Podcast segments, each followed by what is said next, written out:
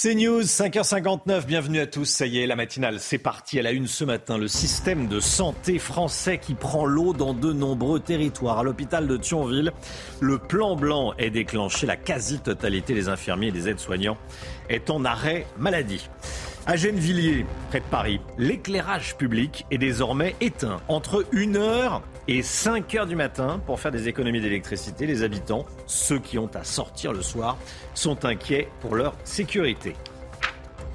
Avec la fin de la prime, le prix du litre d'essence a sérieusement grimpé, plus 15 à 20 centimes en une semaine. Seulement, le gouvernement prévoit des aides pour les salariés les plus modestes qui ont besoin de leur voiture pour aller travailler. Les obsèques de Pelé aujourd'hui seront euh, célébrées après une procession du cercueil dans la ville de Santos. Lula doit se rendre au, stade à la mi-journée, peu avant le départ du, cercueil.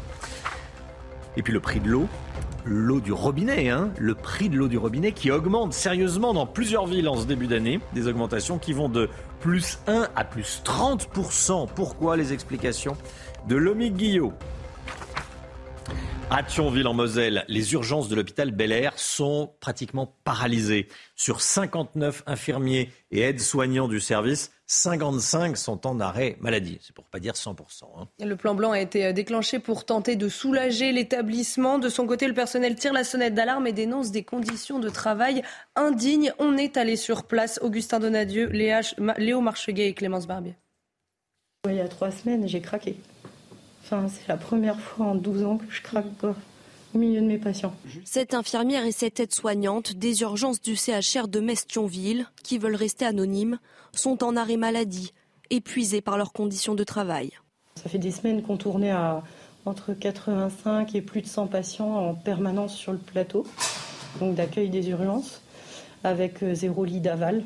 On change des gens dans des couloirs, ils n'ont pas de pudeur, ils sont collés euh, l'un à l'autre. Comme elle, 55 infirmiers et aides-soignants sur 59 sont au repos forcé, souvent sur décision des médecins, des urgences eux-mêmes. Le CHR manque de lits et de personnel pour hospitaliser leurs patients après leur accueil aux urgences, une situation devenue intenable selon cette représentante syndicale.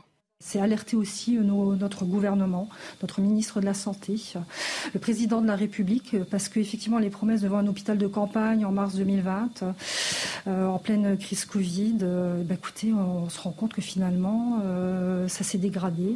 Le plan blanc a été activé. Si la prise en charge des urgences vitales reste opérationnelle, les autres patients, eux, sont orientés vers d'autres établissements.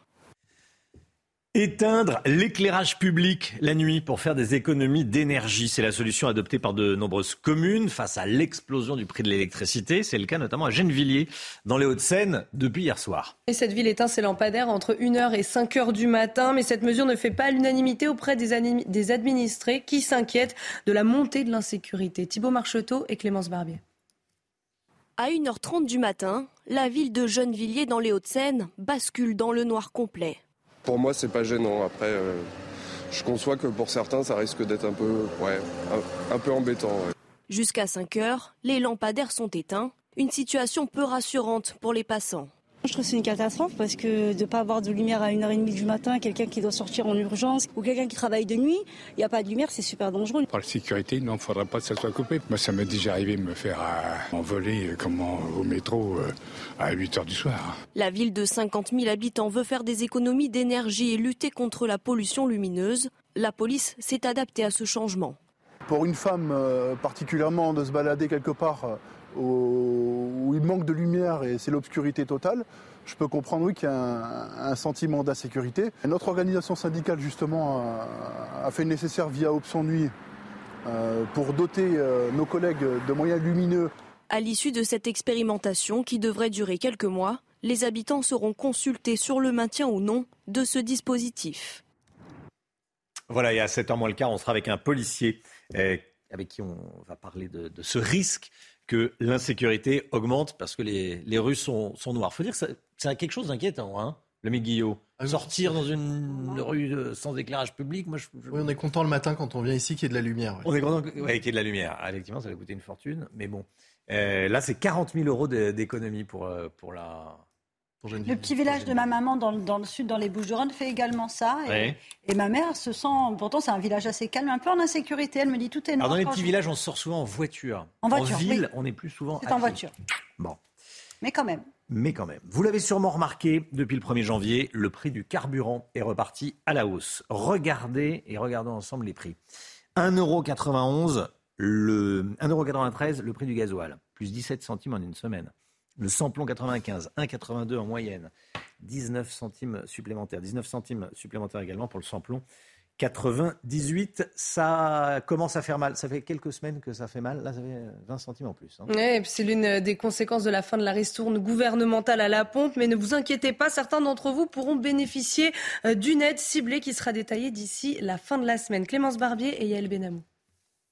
C'est à nouveau une épreuve pour certains Français de remplir leur réservoir de carburant les automobilistes regrettent déjà la ristourne de l'État.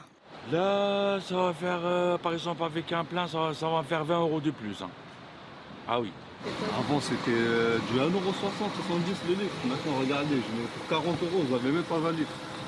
Et avec les amendes, le stationnement, le parking, on s'en sort pas. Seuls les 10 millions de travailleurs les plus modestes pourront bénéficier d'une indemnité de 100 euros. Contrairement à la remise carburant, pour l'obtenir, il faut en faire la demande sur le site impôt.gouv. Mais encore, faut-il le savoir Sur, euh, Internet, non? Bah, Je crois, Ah oui, je sais pas du tout, je pas au courant. En 2023, le gouvernement a annoncé une aide ciblée sous conditions. La première, travailler. La seconde, avoir un véhicule et pouvoir donner un numéro de carte grise.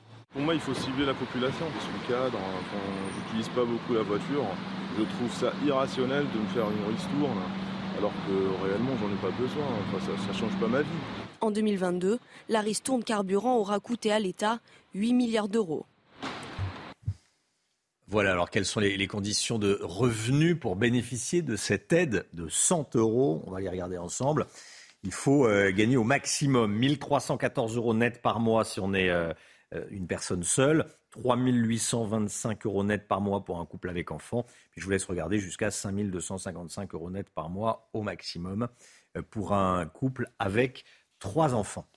La réforme explosive des retraites. Elisabeth Borne reçoit aujourd'hui et demain les partenaires sociaux, comme on dit, les syndicats et le patronat, pour un dernier cycle de concertation avant la présentation de la réforme dans une semaine. Gauthier Lebret, plus question de reculer pour le gouvernement. Hein. Ah oui, Romain, cette fois, c'est la bonne. 2023 sera bel et bien l'année de la réforme des retraites. C'est Emmanuel Macron qui l'a dit euh, lors de ses vœux.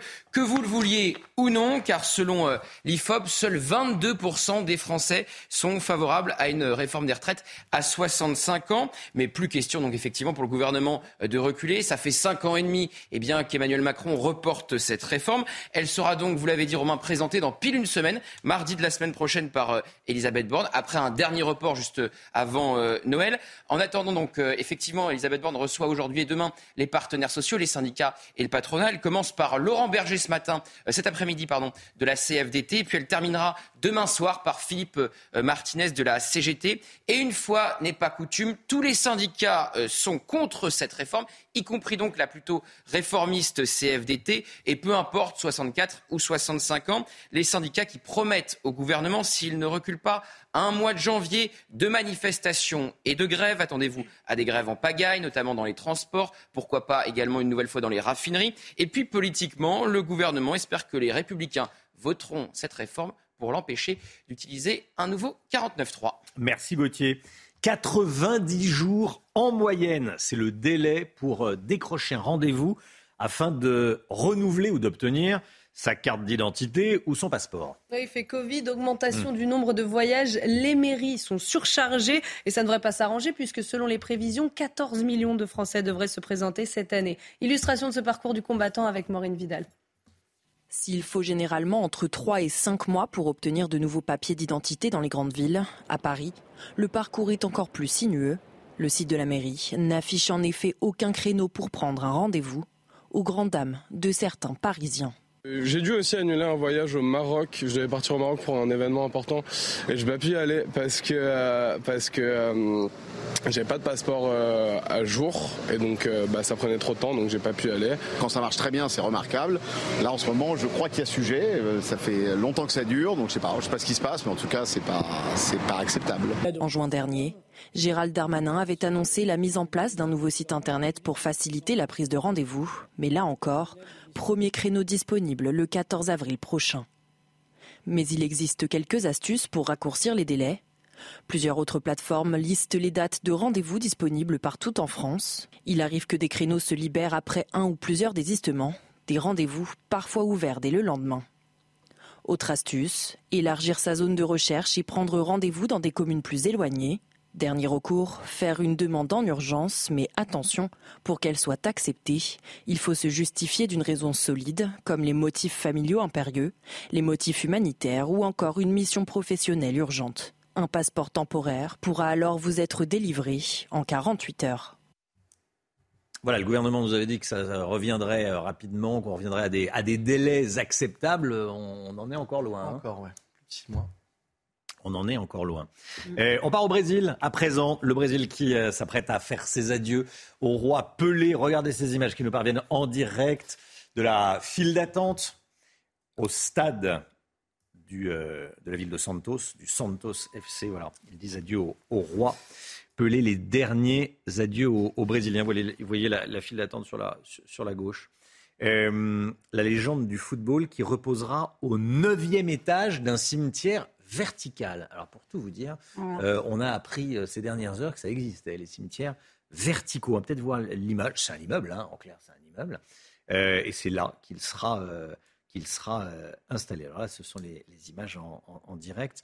Le cercueil, voilà, il sera installé dans cet ah immeuble. Bon, les derniers. Alors il penche pas. Hein, on avait le sentiment que ça, que ça penchait. C'est un, un, cimetière vertical. Écoutez, voilà, c'est là que la dépouille de Lula sera euh, de Pelé. De Pelé, de Pelé. Et Lula se rendra euh, à la mi-journée euh, au Stade Santos, juste, après, juste avant que le, cercueil ne, débute une tournée dans la ville de, Santos. Notre correspondant sur place, Stéphane Darmani. Ce mardi, à partir de 14h heure française, le cercueil de Pelé qui se trouve ici derrière moi quittera le centre du terrain de la Villa Belmiro et fera un parcours dans la ville de Santos. Il passera notamment euh, devant euh, la maison de sa maman, Donna Celeste, qui a 100 ans et qui est toujours vivante, pour terminer euh, son parcours au cimetière œcuménique vertical de Santos, où il sera enterré dans l'intimité de sa famille, un endroit qu'il a choisi pour la paix et la tranquillité qu'il transmet. Il sera au neuvième étage c'est également son choix et c'est un hommage à son père, Don Gigno, également joueur de football qui portait le numéro 9. De là-haut, il aura une vue imprenable sur le stade de Villa Belmiro. Euh, un joli clin d'œil après tous les exploits qu'il a pu réaliser sur ce terrain après tant d'années. Voilà, il aura une vue imprenable euh, sur ce, stade.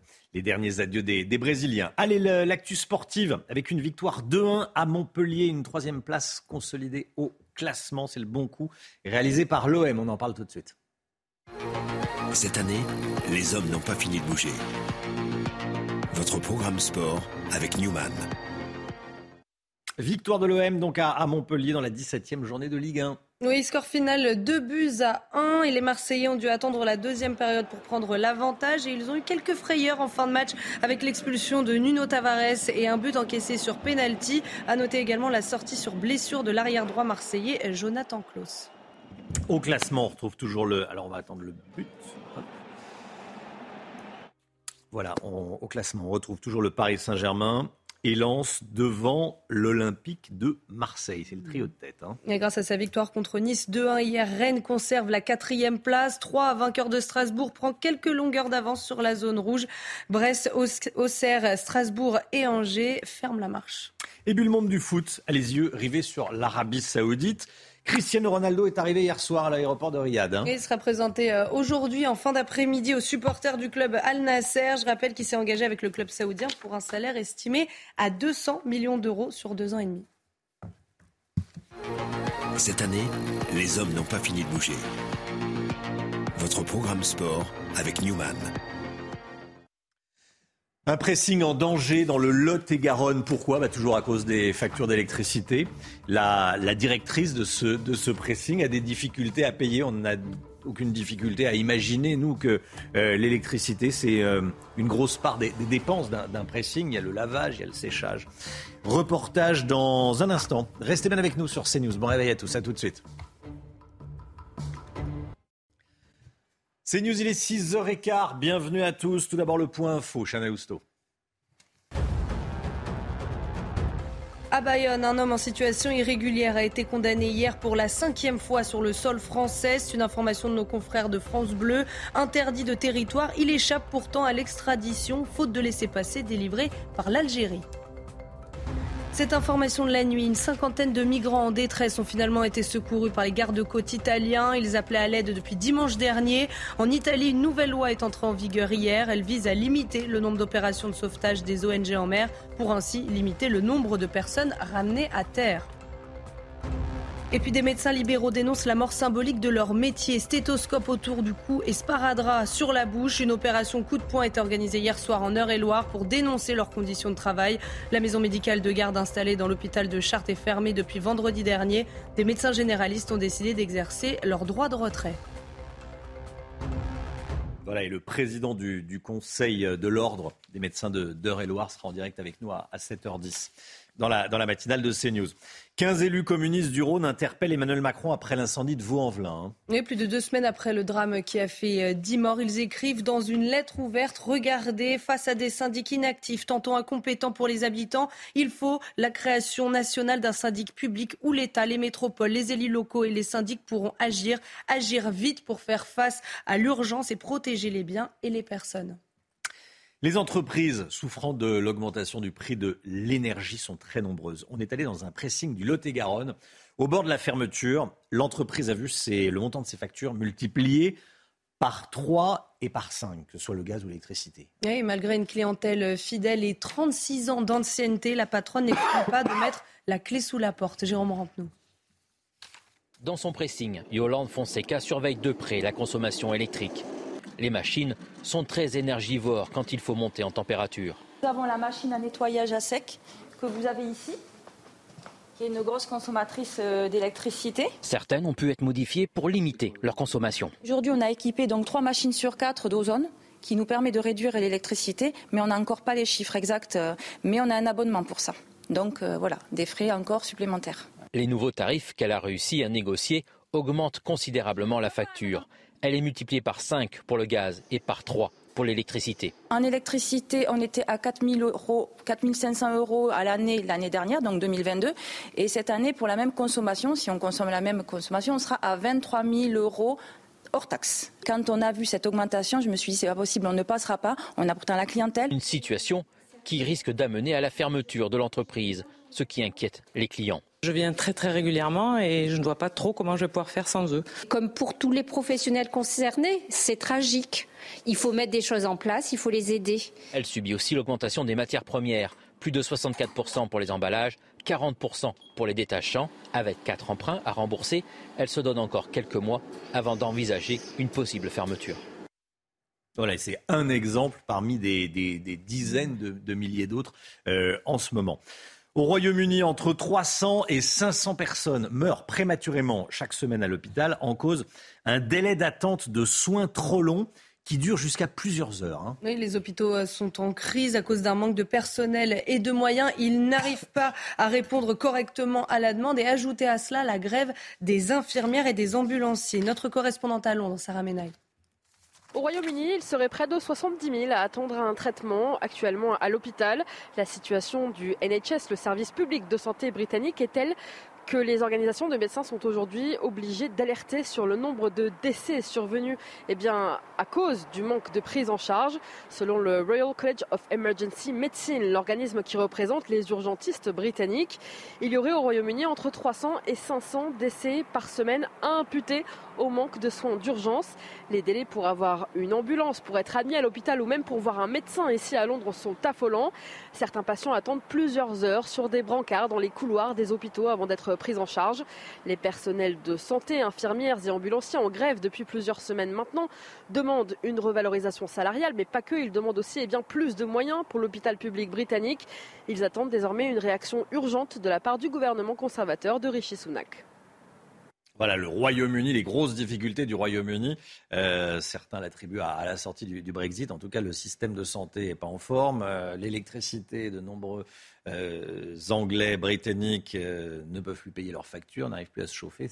on est proche du chaos. Hein. Le MIC. Et pour la première fois, le Royaume-Uni fait face à une vague d'émigration. Des gens quittent le pays pour s'installer ailleurs.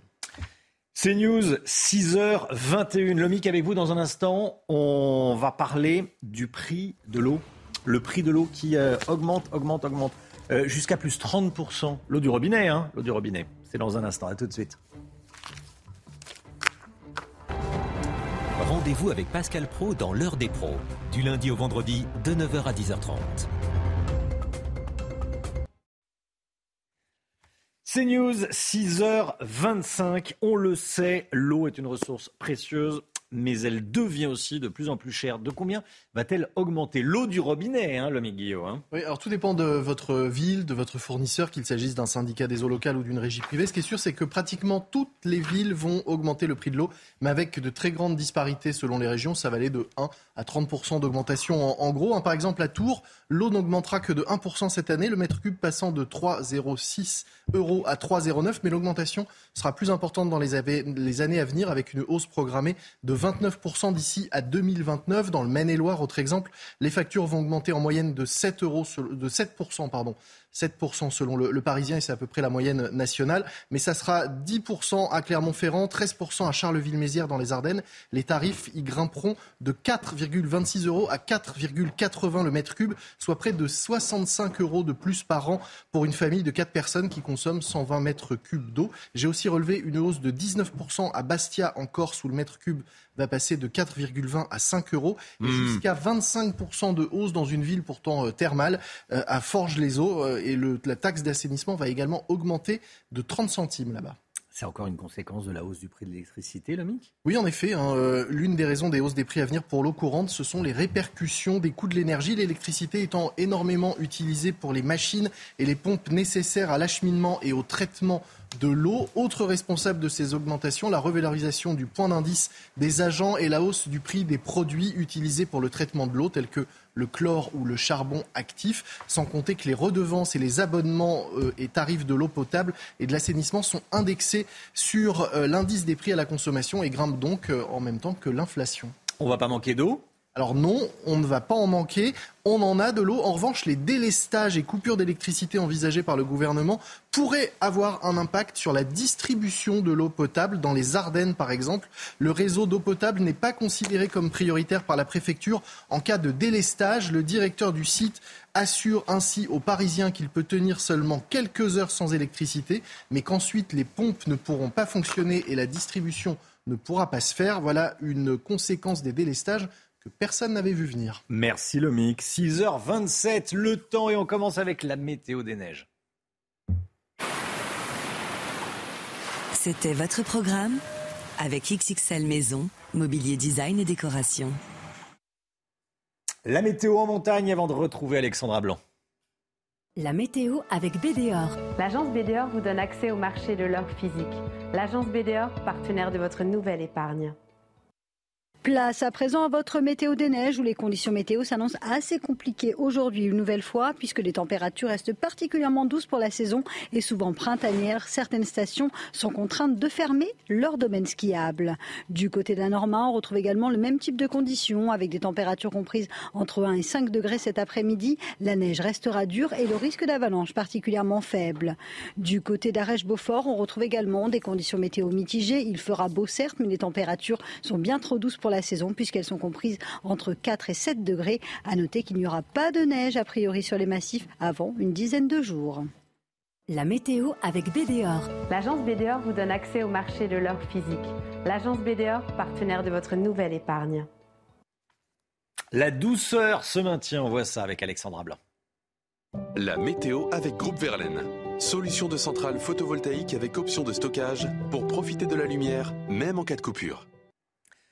Temps calme aujourd'hui, Alexandra Blanc. Oui, avec euh, le retour de conditions météo dites anticycloniques du côté du Calvados, on pourrait seulement avoir un petit peu de nuages, quelques nuages avec une alternance de nuages et d'éclaircies et surtout de bonnes rafales de vent avec le vent qui sera donc de retour près des côtes de la Manche aujourd'hui. Alors un temps relativement calme avec néanmoins beaucoup de grisailles, beaucoup de brouillard ce matin, une visibilité particulièrement réduite notamment euh, sur le sud-ouest ou encore en remontant vers le Val de Saône. On retrouve également un temps assez mitigé autour du golfe du Lion ou encore en allant euh, vers les Alpes. On retrouve également une nouvelle perturbation qui arrive par la Bretagne et qui donnera donc d'une part un temps nuageux, mais également de bonnes rafales de vent. Dans l'après-midi, eh bien, très peu d'évolution. La grisaille pourrait rester localement assez tenace, notamment sur les confins de la Garonne ou encore en remontant vers la Bourgogne. La perturbation qui est arrivée ce matin euh, sur le nord-ouest va un peu progresser en allant euh, vers la pointe du Cotentin. Le vent va également se renforcer avec des rafales de vent de l'ordre de 70 km par heure. Les températures, elles baissent un petit peu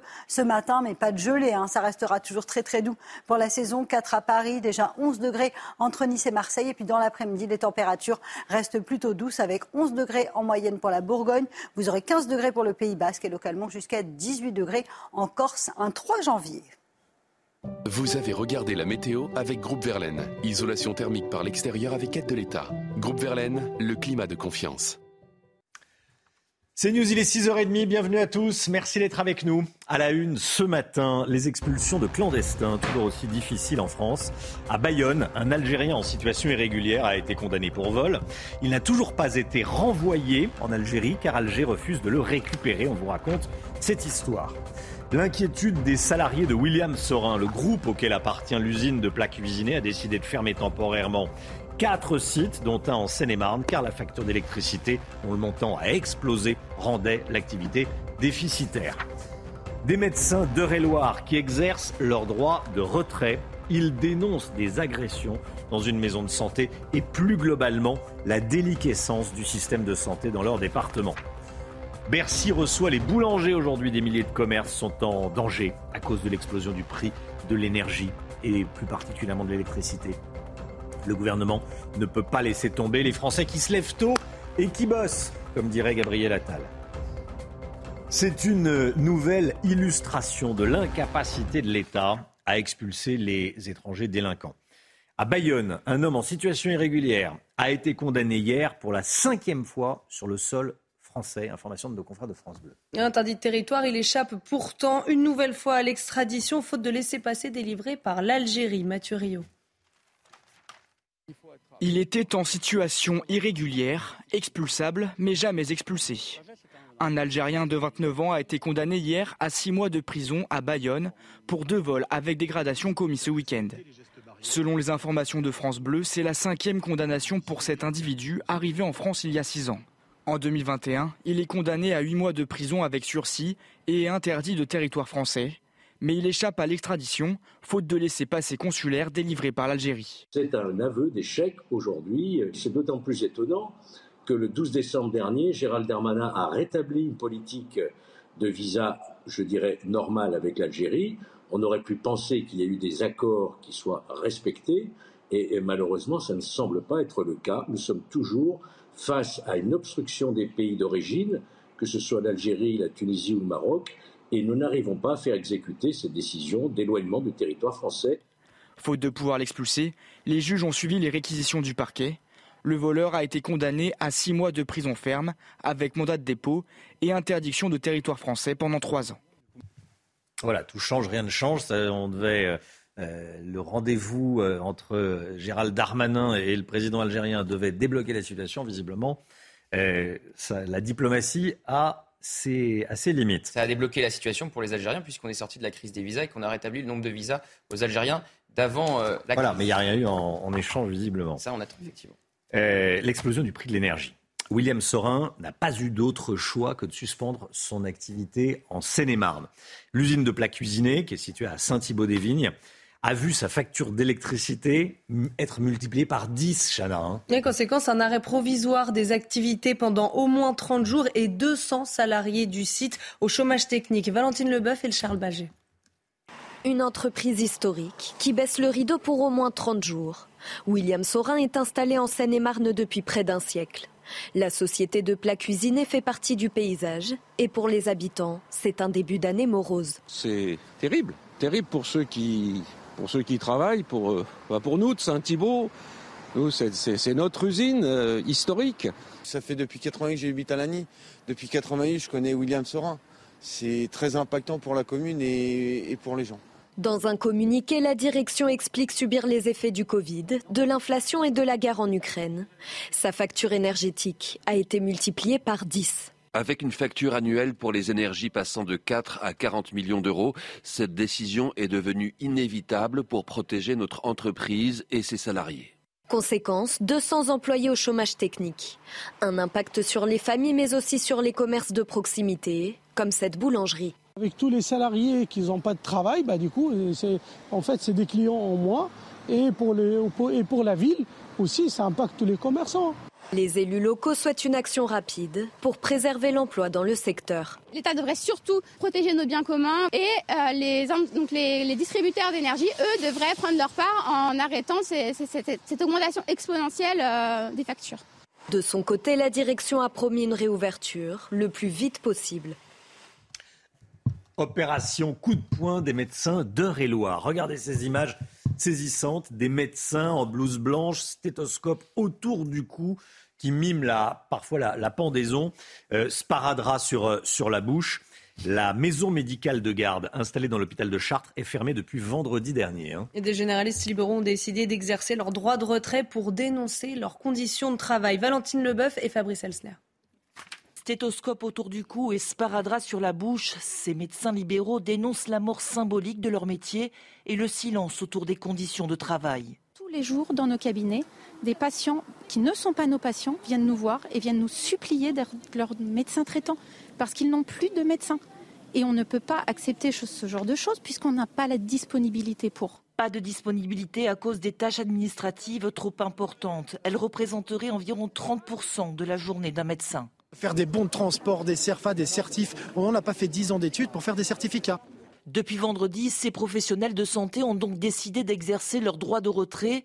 Réponse de la préfecture, réquisition immédiate sous peine d'une amende de 3 750 euros.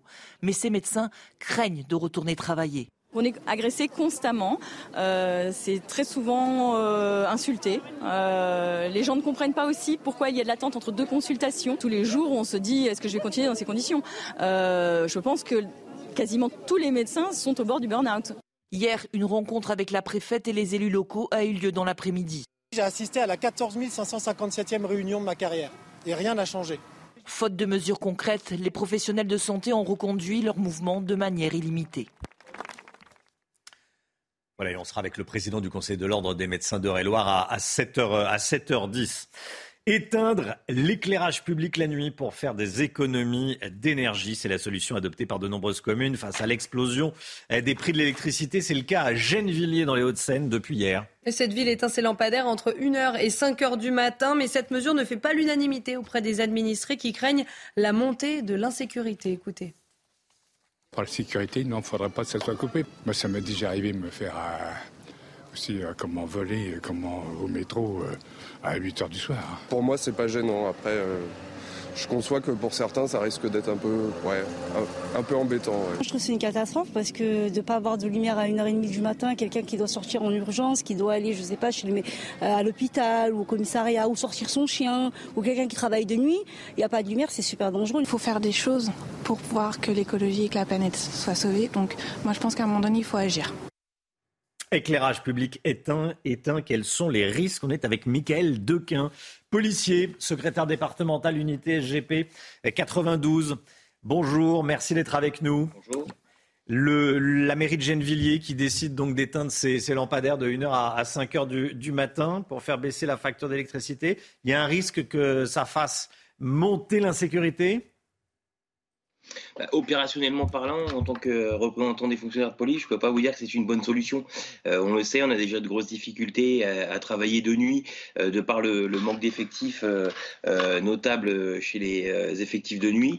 maintenant, si en plus on va devoir faire face à un manque d'éclairage qui fait que bah, quand on est sur une, intervention, on a des difficultés à pouvoir visualiser ce qui se passe autour de nous, c'est sûr que c'est pas une bonne chose. D'un autre côté, vis-à-vis de la population, euh, on parle souvent euh, de sentiment de sécurité, alors qu'on voit euh, les, les, les faits d'insécurité sont, sont quand même relativement présents sur notre pays. Bah, ce sentiment, s'il existe, bah, très clairement, il va, il va, faire que, que d'augmenter avec ce genre de, de dispositions. Donc oui, on a dans notre pays des, des, des, des, solutions à prendre en matière énergétique, mais je pense qu'il faut vraiment réfléchir avant de prendre de telles décisions, notamment sur des villes aussi importantes que celle de Gennevilliers. Mmh. La municipalité qui a profiter euh, pour, pour faire des trafics, par exemple?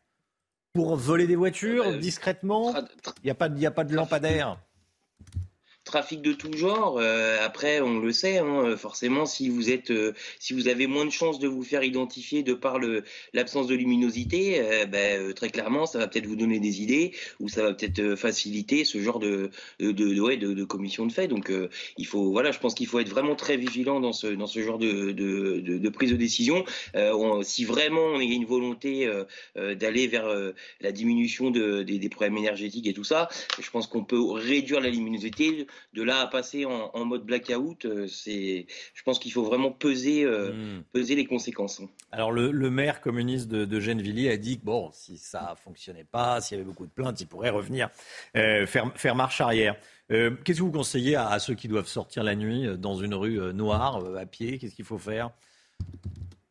Je sais pas, peut-être investir dans des lampes frontales ou je ne sais, je ne sais quel moyen pour essayer de s'identifier. une époque bizarre. Hein. Voir un petit peu clair.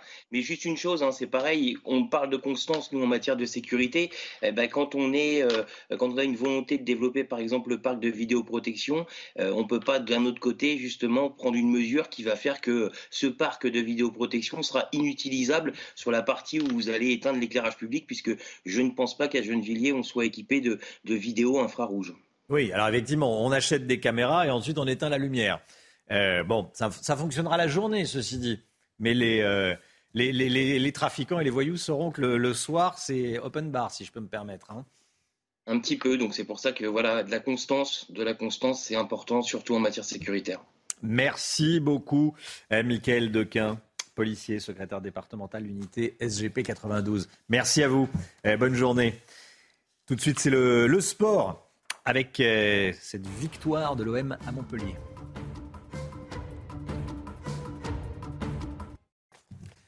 C'est News, il est 7h moins le quart. Bienvenue à tous. Merci d'être avec nous. Dans un instant, le sport. Mais tout d'abord, tout ce qu'il faut savoir dans l'actualité, le point info. Chanel Housteau.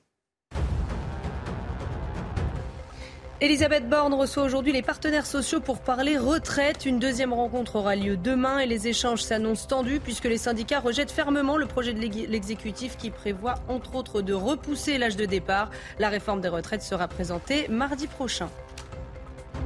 L'Ukraine et l'Union européenne tiendront un sommet le 3 février prochain à Kiev. Objectif discuter du soutien financier et militaire européen à l'Ukraine. Les dirigeants ont évoqué la livraison d'armes et le lancement du nouveau programme d'aide financière pour l'Ukraine, une enveloppe de 18 milliards d'euros adoptée le mois dernier par le Parlement européen.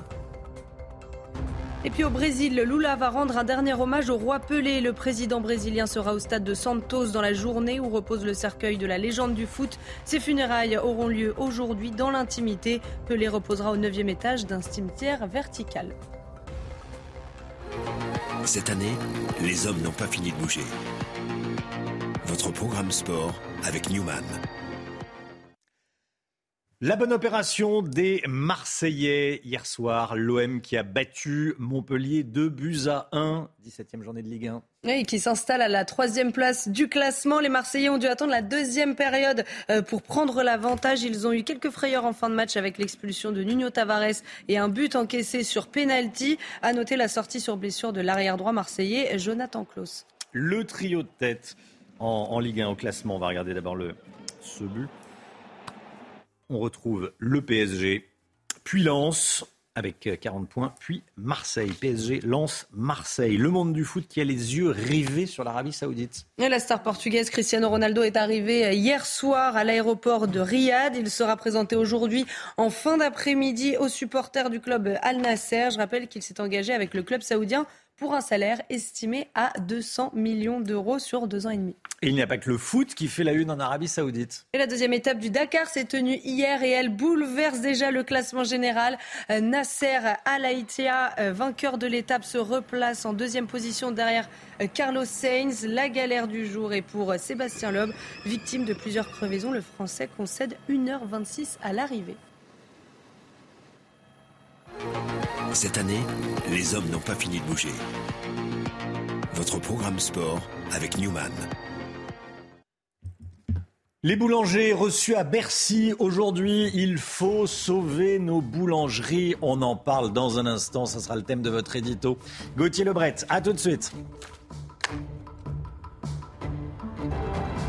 Rendez-vous avec Jean-Marc Morandini dans Morandini Live du lundi au vendredi de 10h30 à midi. Il faut sauver nos boulangeries. Il faut sauver nos boulangers. Leurs factures d'électricité explosent et les menacent tout simplement de fermeture. Bruno Le Maire reçoit les boulangers aujourd'hui à Bercy. Gauthier Lebret avec nous. Le ministre de l'économie promet que personne ne sera abandonné. Absolument. Alors Bruno Le Maire reçoit les, boulangers avec Olivia Grégoire, la ministre des PME, pour tenter de trouver des solutions, pour les sauver tout simplement. Il faut sauver nos boulangers. Certains ont vu leur facture multipliée par 12, passant de 1000 à 12 000 euros par mois. Le ministre de l'économie faisait donc sa rentrée médiatique euh, hier. Il a effectivement promis que personne ne serait laissé sur le bord euh, de la route, donc qu'aucune boulangerie, c'est ce que dit le ministre, ne fermerait à cause d'une facture d'électricité trop importante. De quoi euh, les rassurer, mais en même temps Bruno Le Maire a dit qu'il ne voulait pas d'un nouveau quoi qu'il en coûte. Comme souvent, le gouvernement est pris entre deux feux. Sauver les boulangers, c'est absolument indispensable. Et tenir les dépenses publiques qui ne le sont plus depuis bien longtemps. Il y a donc un plan de 12 milliards d'euros qui a été euh, débloqué avec euh, ce que le gouvernement appelle un amortisseur qui est mis en place à la fin du mois de janvier et qui euh, prévoit bien que les boulangers pourront baisser grâce à cet amortisseur de 15% leur facture d'électricité. Ça ne suffit absolument pas, c'est ce qu'ils répondent tous. C'est pourquoi un guichet est également euh, mis en place avec des aides spécifiques. Et là, Bruno Le Maire a dit que ça pouvait aller jusqu'à une réduction de la facture de 40%. Le ministre propose également d'étaler euh, les paiements dans le temps. Et puis, euh, Bruno Le Maire regrette que trop peu de boulangers soient au courant de ces aides. Ça sera l'occasion, donc, cette réunion à Bercy aujourd'hui. Il dit qu'il y a à peine 50 entreprises par semaine qui s'inscrivent à ce guichet pour faire baisser leur facture d'électricité. Voilà, et puis il y, a, le symbole du boulanger, le boulanger qui travaille, le boulanger qui se lève tôt. Euh, politiquement, la colère des oppositions monte devant le, sort des boulangers. Hein. Absolument. Alors certaines oppositions, c'est le cas notamment euh, de Marine Le Pen du Rassemblement national, mais aussi de certains républicains comme euh, Bruno Retailleau, réclament la sortie du marché européen de l'électricité. C'est aussi ce que demande Loïc Le Floch-Prigent, ancien patron de GDF. Alors, pour vous expliquer, la France produit une électricité peu cher, mais le consommateur la paye beaucoup plus cher. Et d'ailleurs, Emmanuel Macron a dit que lors de ses vœux qu'il fallait que ça s'arrête, qu'il fallait que le prix pour le consommateur se rapproche du prix de production. Mais pourquoi les prix augmentent alors que nous produisons une électricité peu chère Eh bien, à cause du marché euh, de l'électricité euh, européen, car la France aligne ses prix sur le reste de l'Union européenne et notamment sur l'Allemagne qui produit une électricité beaucoup plus chère que la nôtre, notamment à cause de centrales euh, à gaz. Alors l'Espagne et le Portugal sont déjà sortis du marché européen. Madrid prévoyait en mai dernier une baisse de 30 de la facture pour les ménages et euh, l'industrie avec cette sortie du marché européen euh, de l'électricité. Résultat, qu'est-ce qui s'est passé à la rentrée en septembre? Eh bien, les prix de l'électricité flambaient partout en Europe, sauf en Espagne et au Portugal. Merci beaucoup Gauthier Lebret. Thibault de Montbrial, qui, est, avocat bien sûr et qui est également président du, Centre de réflexion sur la sécurité intérieure, sera l'invité de Laurence Ferrari à, à 8h15. Thibault de Montbrial interrogé par Laurence, 8h15 dans la matinale. La musique, comme tous les matins, le monde de la funk est en deuil. Le batteur américain Fred White, si je vous dis Earth, Wind Fire, voilà, vous connaissez évidemment le batteur Fred White du groupe Earth, Wind Fire, est décédé à l'âge de 67 ans. Earth, Wind Fire, énormément de, de titres. Bon, on en a choisi un, Let's Groove, voilà, écoutons.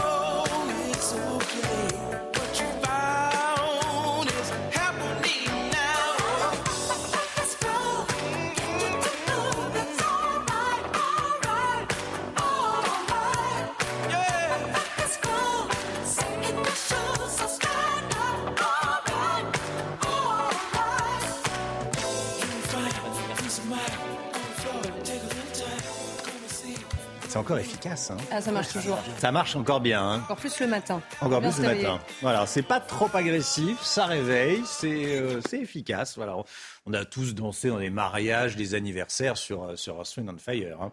Il y a d'autres d'autres titres. On a on avait euh, on a choisi celui-là. Allez, le temps tout de suite. Alexandra Blanc. La météo avec Groupe Verlaine. Solution de centrale photovoltaïque avec option de stockage pour profiter de la lumière, même en cas de coupure. La météo avec le soleil qui brille à la montagne, Alexandra Blanc. Oui, en effet, on prend la direction des Alpes où les conditions météo étaient plutôt agréables hier, même si, je vous le disais déjà, là, en raison de températures presque printanières, eh bien, nous avons cette neige qui continue à fondre. On va retrouver quelques flocons de neige aujourd'hui, mais au-delà de 2000 mètres d'altitude. Et donc, cette station n'est pas concernée par le retour de la neige. Et puis, le saviez-vous, ensoleillement record en 2022. Le soleil n'a jamais autant brillé qu'en 2022 avec un de plus 15% en moyenne par rapport au normal. Et surtout, nous avons eu du soleil sur les régions du Nord. En revanche, petit bémol, puisqu'on a eu un temps un petit peu plus nuageux parfois sur les Pyrénées, autour du golfe du Lion ou encore du côté de la Corse. Mais on a eu beaucoup de soleil donc pour cette année 2022. Alors au programme aujourd'hui, un temps parfois assez nuageux, pas beaucoup de soleil ce matin avec beaucoup de brouillard, beaucoup de nuages bas également, principalement le long de la Garonne ou encore en allant euh, vers le nord-est. On retrouve également la perturbation d'hier entre le golfe du Lion et les Alpes. Un petit peu de neige en montagne, je vous le disais, au-delà de 2000 mètres d'altitude. Et puis sur les régions du nord-ouest, regardez, arriver d'une nouvelle perturbation assez peu active, mais qui donne tout de même de bonnes rafales de vent. Ça va souffler aujourd'hui.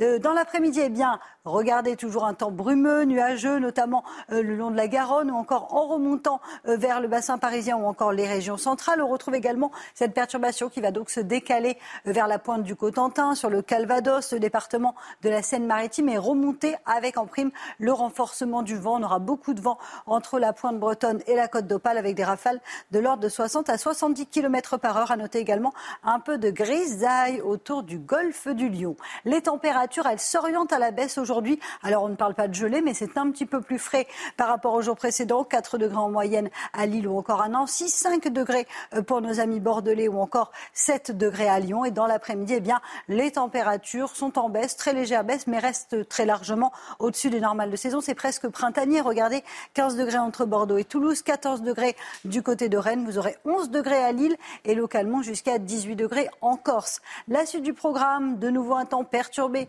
pour votre journée de mercredi avec l'arrivée d'une nouvelle perturbation qui sera accompagnée de bonnes rafales de vent. C'est la perturbation d'aujourd'hui qui va s'enfoncer un petit peu plus à l'intérieur des terres. Retour d'éclaircies jeudi sur le nord-ouest et puis vendredi, de nouveau rebelote, un temps mitigé sur le nord. Côté température, eh bien, la douceur va se maintenir au nord comme au sud. Vous avez regardé la météo avec Groupe Verlaine. Isolation thermique par l'extérieur avec aide de l'État. Groupe Verlaine, le climat de confiance. C'est News, il est bientôt 7h, bienvenue à tous. Merci d'être avec nous à la une ce matin. Le système de santé français qui prend l'eau dans certains territoires. À l'hôpital de Thionville, en Moselle, au nord de Metz, le plan blanc est déclenché. La quasi-totalité des infirmiers et des aides-soignants est en arrêt maladie. Augustin Donadieu est sur place pour CNews. A tout de suite, Augustin. À Gennevilliers, l'éclairage public est désormais éteint entre 1h et 5h du matin pour faire des économies d'électricité. Les habitants, ceux qui ont à sortir le soir en tout cas, sont inquiets pour leur sécurité. Elisabeth Borne reçoit aujourd'hui les partenaires sociaux pour parler retraite. Une deuxième rencontre aura lieu demain et les échanges s'annoncent tendus puisque les syndicats rejettent fermement le projet de l'exécutif qui prévoit entre autres de repousser l'âge de départ à la retraite. Gauthier Lebret sera avec nous. À tout de suite, Gauthier. Les obsèques de Pelé aujourd'hui seront célébrées après une procession du cercueil dans la ville de Santos. Lula doit se rendre au stade à la mi-journée, peu avant le départ du cercueil. À Thionville en Moselle, les urgences de l'hôpital Bel Air sont pratiquement paralysées. Sur 59 infirmiers et aides-soignants du service, 55 sont en arrêt maladie. Le plan blanc a été déclenché pour soulager l'établissement. De son côté, le personnel tire la sonnette d'alarme et dénonce des conditions de travail indignes. Augustin Donadieu est sur place, en direct de, l'hôpital de Thionville. Bonjour Augustin. Euh, tous les services d'urgence fonctionnaient à flux tendu, mais à Thionville, la situation est, particulièrement critique. Hein. Oui, effectivement, 93% du service des urgences de ce CHR de Thionville est en arrêt maladie, arrêt maladie délivré par les médecins de l'hôpital eux-mêmes. Alors avec Léo Marcheguet, on a pu rencontrer euh, ces euh, aides-soignantes, ces infirmières, ces urgentistes euh, qui sont au bord du burn-out. Elles nous ont raconté des conditions de travail désastreuses dans lesquelles elles essaient d'exercer leur métier, un travail à la chaîne, selon leurs mots, où certains patients peuvent attendre jusqu'à 24 heures dans les couloirs de cet hôpital avant de voir un médecin, où les toilettes sont faites à la vue de tous, où le secret médical est inexistant tant il y a de la promiscuité entre euh, les brancards. Alors certains soignantes et certains soignants craquent. Je vous propose de les écouter. C'est la première fois en 12 ans que je craque au milieu de mes patients. J'en avais 35 autour de moi et madame, madame, madame, au bout d'un moment, j'avais les médicaments en tête et euh, on m'a interrompu euh, je ne sais pas combien de fois et bah, pour la première fois de ma vie, j'ai craqué un désarroi d'autant plus fort de la part de ces infirmiers et infirmières que l'actuel ministre de la Santé, François Braun, était, avant de prendre ses fonctions au ministère de la Santé, le chef des urgences du CHR de Thionville, juste derrière moi. Alors il connaît très bien cette situation et il connaît également euh, personnellement certaines de ces soignantes que l'on a rencontrées hier et pour cause. Il était déjà à la table des négociations il y a quelques mois. Déjà à cette époque-là, les infirmiers et infirmières tiraient la sonnette d'alarme. Augustin Donadieu et Léo Marcheguet pour les images. Merci Augustin. Éteindre l'éclairage public la nuit pour faire des économies d'énergie, c'est la solution adoptée par de nombreuses communes face à l'explosion des prix de l'électricité. C'est le cas à Gennevilliers dans les Hauts-de-Seine depuis hier. Oui, cette ville éteint ses lampadaires entre 1h et 5h du matin, mais cette mesure ne fait pas l'unanimité auprès des administrés qui craignent la montée de l'insécurité. Clémence Barbier et Thibault Marcheteau. À 1h30 du matin, la ville de Gennevilliers dans les Hauts-de-Seine bascule dans le noir complet. Pour moi, c'est pas gênant. Après, euh, je conçois que pour certains, ça risque d'être un peu, ouais, un, peu embêtant. Jusqu'à 5 h les lampadaires sont éteints. Une situation peu rassurante pour les passants.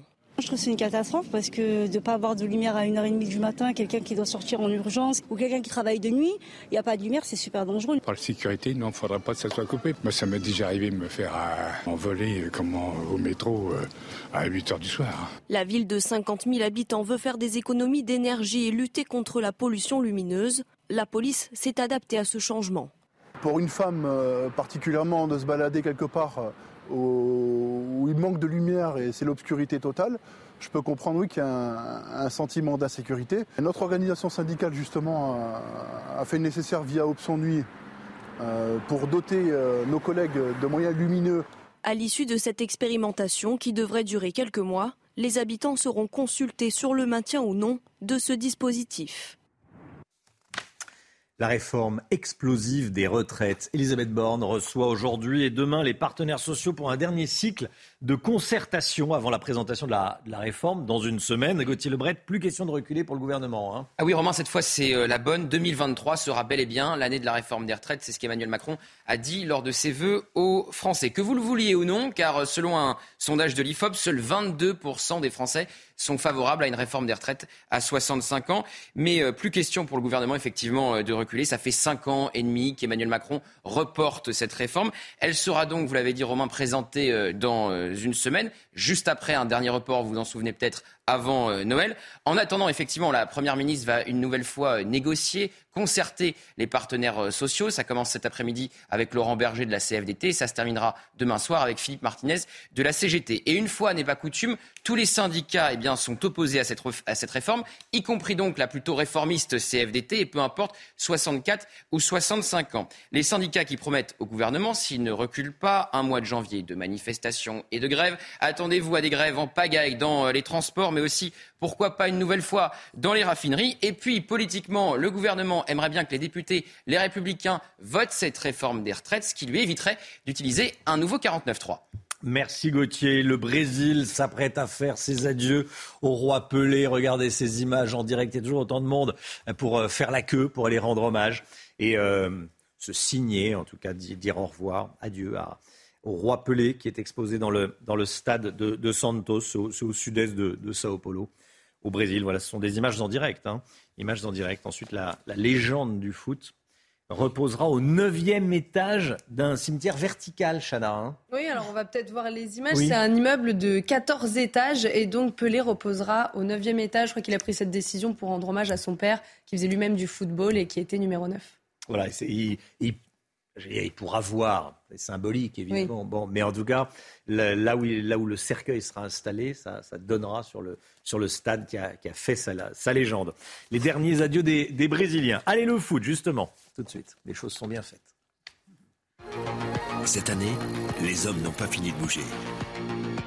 Votre programme sport avec Newman. Une victoire 2-1 à Montpellier, une troisième place consolidée au classement. C'est le bon coup réalisé par l'OM hier dans la 17e journée de Ligue 1. Alors les Marseillais ont dû attendre la deuxième période pour euh, prendre l'avantage. Ils ont eu aussi quelques frayeurs en fin de match avec l'expulsion de Nuno Tavares et un but encaissé sur penalty. À noter la sortie sur blessure de l'arrière droit marseillais Jonathan Klaus. On regarde le classement. Alors on retrouve toujours le Paris Saint-Germain et Lens devant l'Olympique de Marseille. Grâce à sa victoire contre Nice 2-1 hier, Rennes conserve la quatrième place. Trois vainqueurs de Strasbourg prend quelques longueurs d'avance sur la zone rouge. Brest, Auxerre, Strasbourg et Angers ferment la marche. Et puis Cristiano Ronaldo est arrivé à Riyad. Il va jouer en Arabie Saoudite désormais. La star portugaise du, du foot va être présentée aujourd'hui en fin d'après-midi aux, supporters du club Al Nasser. Hein. Je rappelle qu'il s'est engagé avec le club saoudien pour un salaire estimé à 200 millions d'euros sur deux ans et demi. Cette année, les hommes n'ont pas fini de bouger.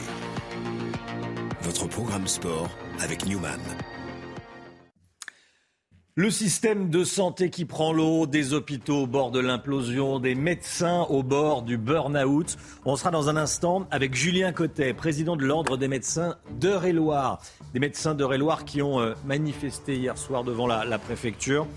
Julien Cotet, le docteur Cotet sera avec nous dans, dans un instant. A tout de suite. C'est News, il est 7h10. Merci d'être avec nous. On est en direct avec le docteur Julien Cotet. Bonjour docteur. Bonjour. Eh, président de l'Ordre des médecins d'Eure-et-Loire. Merci d'être avec nous. Les médecins d'Eure-et-Loire sont en colère. Vous avez manifesté devant la préfecture hier soir. Qu'est-ce qui se passe dans votre département? Ce qui a mis le feu aux poudres, j'allais dire, c'est la, la réquisition des médecins à Noël? Oui, alors ce qui, a, mis le feu aux poudres, mais comme vous le dites, c'est quelque chose de très ancien. Nous sommes le territoire le plus sinistré de la République. Notre département est le plus désert de France. Alors vous savez que toute la France est un désert maintenant, même Paris, même la Côte d'Azur, mais l'Eure-et-Loire, un Eurélien sur trois n'a pas de médecin traitant. Un Eurélien sur trois. 30% de la population n'a pas accès aux soins. Donc on est dans une situation catastrophique, plus de médecins, plus de dentistes, plus de sages-femmes, plus de kinés, même les pharmaciens n'arrivent pas à embaucher. On travaille dans des conditions indignes moi, j'ai été formé dans des conditions indignes. J'ai commencé en 2010 en Eure-et-Loire et l'hôpital où j'ai été formé, où même j'ai été urgentiste là-bas, on avait déjà les brancards dans les couloirs. J'avais des dossiers dans les mains, je ne savais même pas où étaient les patients dans les couloirs. Donc c'est pas quelque chose de structurel depuis une semaine, c'est pas la triple épidémie, c'est même pas le Covid de 2020. En 2010, c'était déjà le cas. Alors on a fait des propositions depuis des années. Hier, j'ai assisté à la 14 557e réunion de ma carrière. Euh, mais les patients, ils veulent pas des réunions. Et nous, on veut pas des réunions, on veut soigner. Et les patients veulent juste être soignés. Donc arrêtons les réunions, arrêtons les débats en boucle de tout le temps dire la même chose. Nous sommes, nous ne sommes pas le problème. Nous sommes la solution. quand on crie à l'aide et quand on met des choses sur la table et qu'on dit voilà, nous, nous avons une liste de propositions sans aucune demande de revalorisation salariale. Nous ne sommes pas un syndicat. Nous ne sommes pas une association, nous sommes les médecins de terrain. Nous travaillons dans le plus grand désert et nous y vivons. Et si vous voulez qu'on s'en sorte, il faut faire ça, ça, ça. Et en, quelques mots, sans rentrer dans des, dans des considérations trop, trop techniques, mais qu'est-ce qu'il faut faire pour attirer des médecins? Il faut qu'il y ait plus de médecins en clair en Eure-et-Loire. Un, un, un, habitant d'Eure-et-Loire sur trois qui n'a pas de médecin euh, traitant, traitant, effectivement, il faut que ça cesse. Donc qu'est-ce qu'il faut faire pour attirer des médecins? Parce qu'un médecin, ça ne se fait pas en, en quelques secondes, hein, ces dix ans d'études. Eh bien ça, c'est un élément de langage qu'on a imposé aux politiques depuis des années et vous tombez encore dans le piège. Euh, il y a 4500 internes en médecine générale qui sont formés par an depuis 10 ans, soit 45 000 qui sont sortis de leur étude. Ils sont où? Il faut arrêter de nous dire que c'est un problème de numerus clausus. Il y a largement assez de médecins formés. Le problème, c'est qu'il y en a que 10% qui s'installent. C'est ça le problème. Donc quand vous dites qu'il faut les attirer, il faut les former, mais ils sont déjà formés Pourquoi ils ne s'installent pas? Parce qu'on ne fait pas de médecine, parce que les médecins sont des grades papier. Il y a trop d'administratifs, vous passez trop de temps à remplir de, l'administratif et pas à, soigner. C'est ça. Quand on a fait 10 ans d'études de médecine, c'est pour soigner les gens, c'est pour les écouter, c'est pour les épauler, c'est pour leur dépister leur cancer, c'est pour, c'est pour les rassurer quand ils ont besoin, c'est pour traiter leur enfant, c'est pour suivre leur nourrisson, c'est pour traiter les patients polypathologiques. Mais c'est pas pour remplir des bons de transport, pour remplir des bons ALD, pour remplir des dossiers de maison de retraite, pour hmm. faire des certificats pour avoir le droit de jouer à la pétanque. Donc quand vous êtes stagiaire en, médecine générale et que vous passez dans le département comme dans n'importe quel autre département en stage et que vous voyez votre maître de stage qui fait jusqu'à une heure, une heure et demie de consultation non justifiée par jour, est-ce que vous avez envie d'exercer ce métier? Non. Donc les jeunes à l'heure actuelle, ils sont largement suffisants. Ce n'est pas la peine d'en former plus. Il faut juste qu'avec leur diplôme en poche, ils fassent de la médecine libérale. Sauf qu'à l'heure actuelle, ils vont faire d'autres métiers parce que le métier n'est plus attractif. Donc arrêtons la démagogie, arrêtons de fuir les responsabilités et disons la vérité aux Français. C'est l'administratif qui vous, euh, qui, vous noie. Alors il y, a eu la, maison médicale de, de garde au Coudray près de Chartres. Euh, une maison médicale, donc plusieurs médecins dans une maison de santé. Bon, on voit ça de plus en plus. Mais alors, c'était la, foire d'empoigne. Les, patients euh, se tapaient dessus. Les médecins devaient euh, faire la police, c'est ça? Oui, c'est une situation, là encore, qui est très ancienne et qui n'a rien à voir avec la triplétémie et puis le Covid. Dans tous les secteurs du département, il y a une régulation en amont. Sur le secteur de Chartres, qui est le plus grand, il n'y a pas de régulation. Le médecin est tout seul de garde pendant 4 heures, de 8 heures à minuit la semaine et euh, de 14 heures à minuit le samedi et de 8 heures à minuit le dimanche. Il est en première ligne avec une salle d'attente bondée et des gens qui sont désespérés. Et on comprend leur agressivité parce que quand vous avez euh, deux enfants en bas âge qui ont 42 fièvres et qu'il n'y a personne dans le département qui peut sculpter votre gamin, et ben quand vous arrivez dans une salle d'attente où il y a déjà 30 personnes à 8 heures, ben vous vous battez entre vous pour avoir accès aux soins. Et nous, on est dans une, dans une telle situation de désespoir qu'on comprend l'agressivité des gens. Et cette, cette maison médicale, c'est le cafarnaum. Les gens se battent entre eux et ils agressent les médecins. Les médecins sont obligés d'être escortés jusqu'à leur voiture après la garde. Les médecins, après 12 heures de consultation dans leur cabinet, ils enchaînent avec cette garde. Donc ils font 8 heures, 20 heures à leur cabinet, ils enchaînent avec cette garde jusqu'à minuit. Et bien souvent, d'ailleurs c'est pas bien souvent, c'est tous les jours, ils peuvent pas finir à minuit parce qu'ils n'ont pas fini de voir tout le monde, donc ils finissent à 1 heure, 2 heures du matin. Et le lendemain matin, ils recommencent à leur cabinet à 8 heures du matin. Il n'y a aucune sécurité des soins. On va forcément faire des bêtises, on va forcément louper quelque chose. Nos confrères hospitaliers, ils ont un repos de sécurité. Ils ont un repos de 24 heures. Et en fait, vous voudriez que euh, les personnes qu'on soigne dans ces maisons de santé, cette maison de garde, bon, euh, passent par le 15 ou le 18 avant d'être euh, envoyées, appellent d'abord le 15 ou le 18 avant d'être envoyées dans cette, dans cette maison de santé. C'est une des solutions, mais il peut y aussi avoir un tri sur place comme il est fait aux urgences, quand vous arrivez aux urgences dans n'importe quel service d'urgence de France, il y a ce qu'on appelle des IAO, donc des infirmières d'accueil et d'orientation. Et nous, c'est ce qu'on essaye de mettre en place, mais c'est difficile parce qu'il faut se battre pour avoir les financements, parce qu'il faut mmh. recruter et trouver quelqu'un qui veut bien travailler de 8h à minuit tous les soirs pour se faire taper dessus par des patients. Croyez-moi qu'on peine depuis 4 mois à recruter. C'est très compliqué de trouver euh, quelqu'un qui va avoir le qui va faire le sacrifice de faire un métier qui va être très compliqué. Mais la régulation par le 15, nos confrères du 15, ils en peuvent déjà plus. On, est passé de 400 à 900 appels par jour.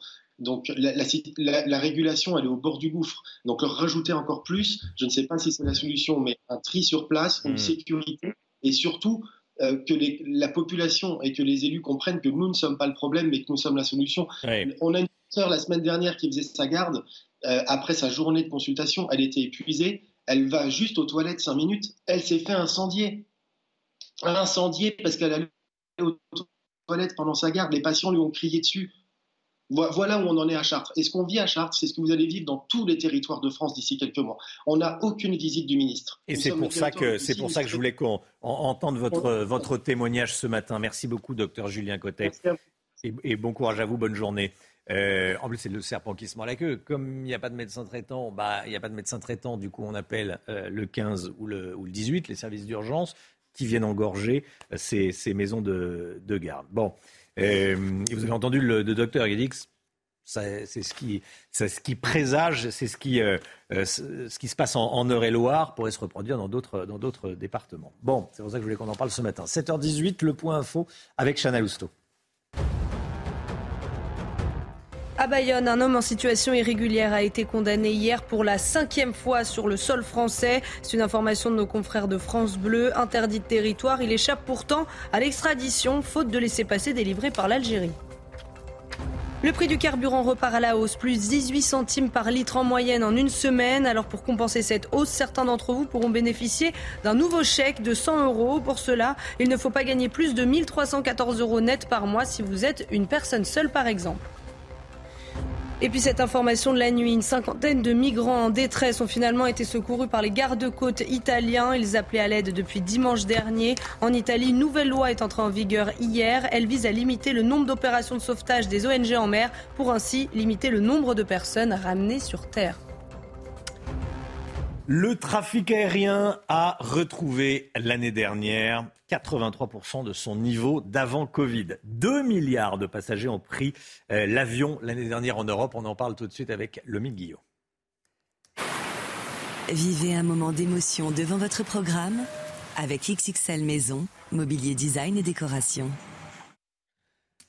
Le Guillot, en ce qui concerne le trafic aérien, on peut parler de, retour à la normale après les années Covid? Pratiquement, oui. Hein. D'après euh, Eurocontrol, l'organisme de surveillance du trafic aérien en Europe, c'est un rebond solide après le trou d'air Covid. Dans tout l'année dernière, les aéroports européens ont accueilli 2 milliards de passagers contre 2,42 milliards en 2019. En 2022, le trafic aérien européen a retrouvé 83% de son niveau de 2019 avant la crise sanitaire. En 2021, le nombre de passagers n'était que de 56% du total d'avant Covid. Pour la France, c'est 86% du trafic qui est revenu, 75% pour l'Allemagne, 96% pour le Portugal et même 101% pour la Grèce qui fait mieux qu'avant le Covid.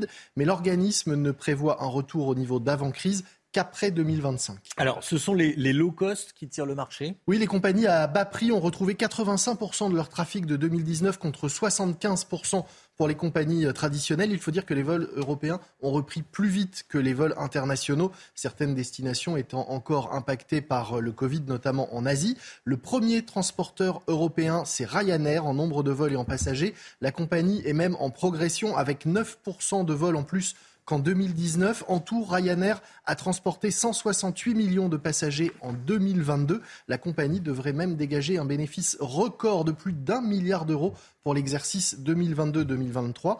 EasyJet, de son côté, pénalisé par la, réouverture tardive du Royaume-Uni, son pays n'a encore récupéré que 80% euh, de son niveau d'avant-crise en 2022, soit 123 000 vols de moins qu'en 2019. Mais en part de marché, les compagnies low cost devancent désormais les compagnies traditionnelles. Où en Air France?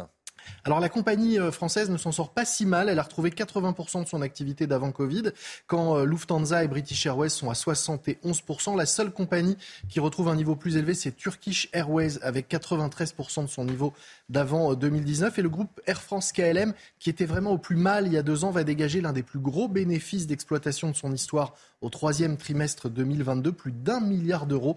La compagnie devrait même terminer l'année dans le vert pour la première fois depuis 2019.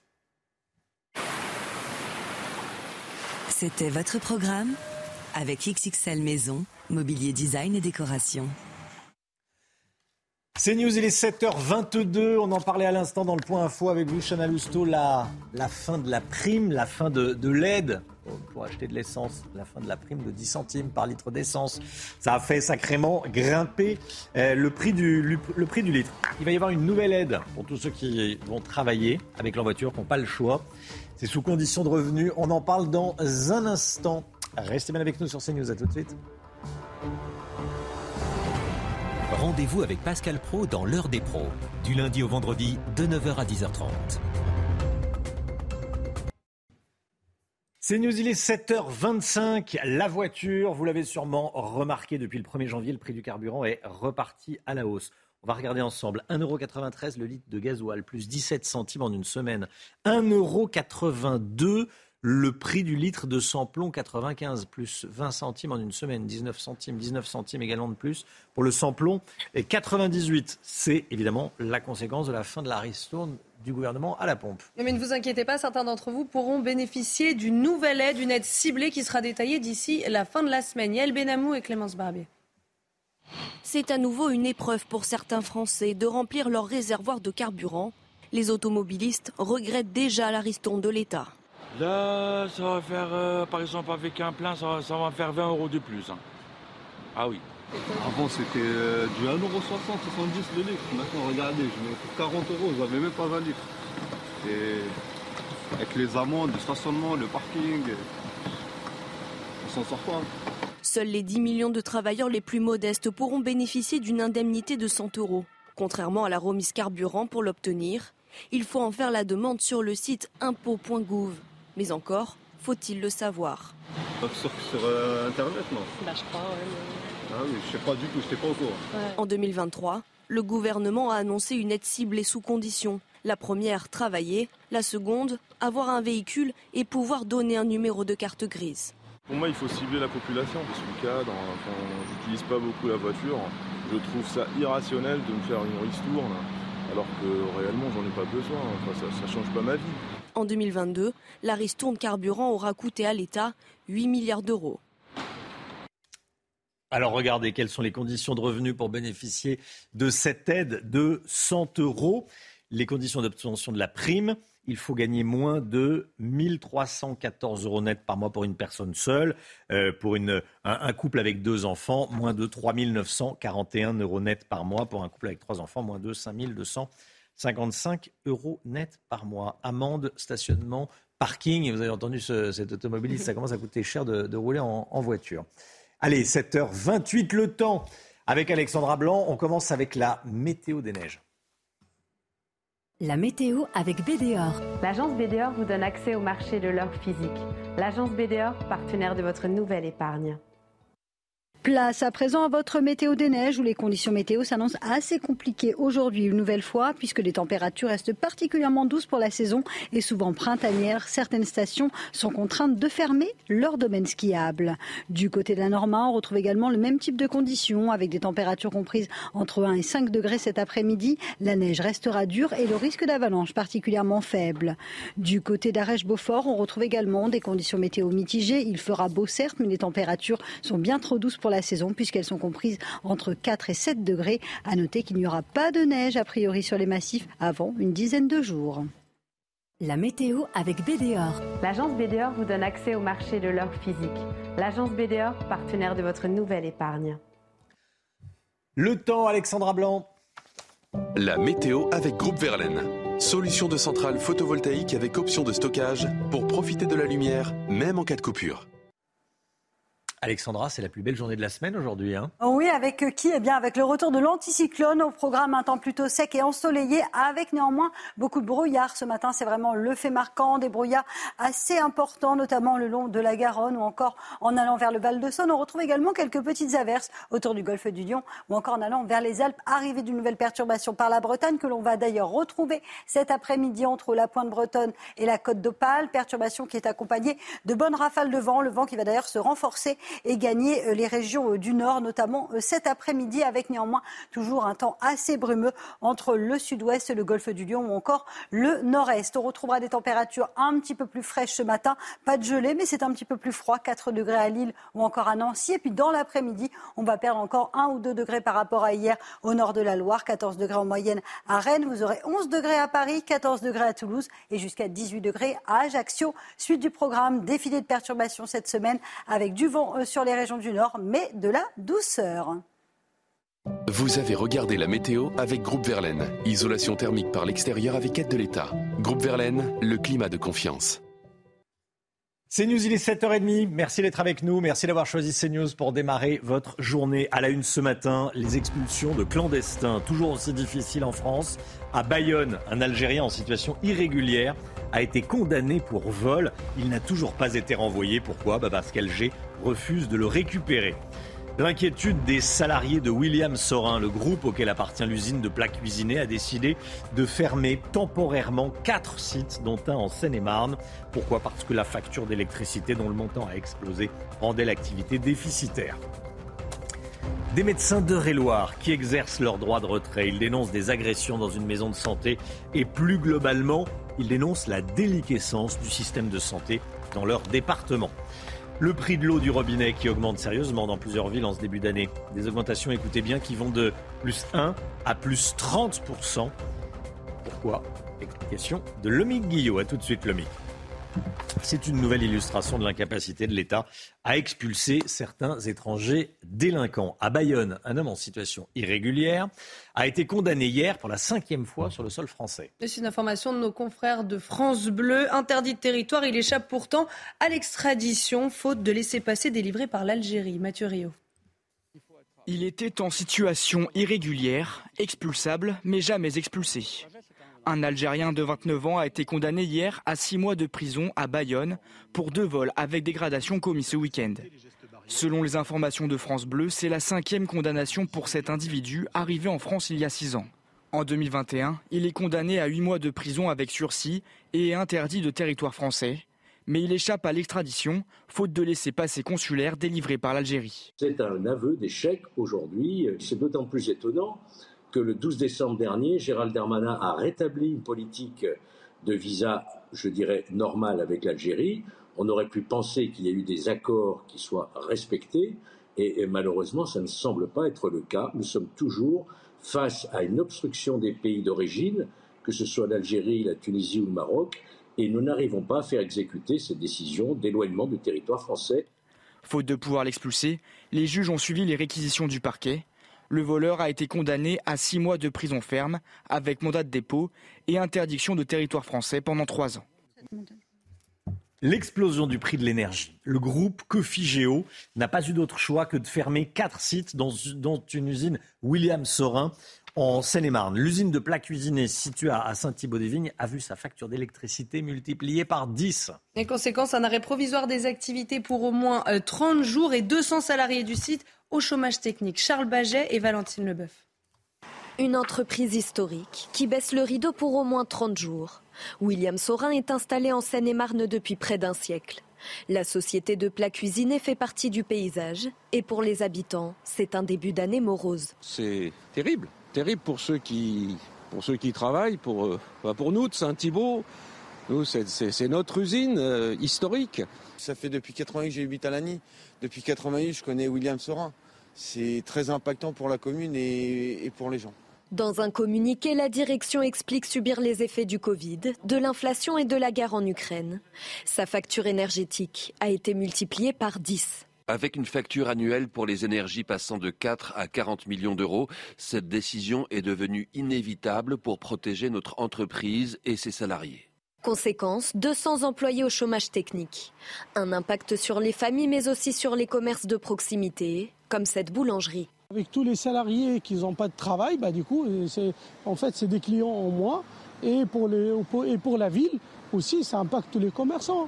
Les élus locaux souhaitent une action rapide pour préserver l'emploi dans le secteur. L'État devrait surtout protéger nos biens communs et euh, les, donc les, distributeurs d'énergie, eux, devraient prendre leur part en arrêtant cette augmentation exponentielle euh, des factures.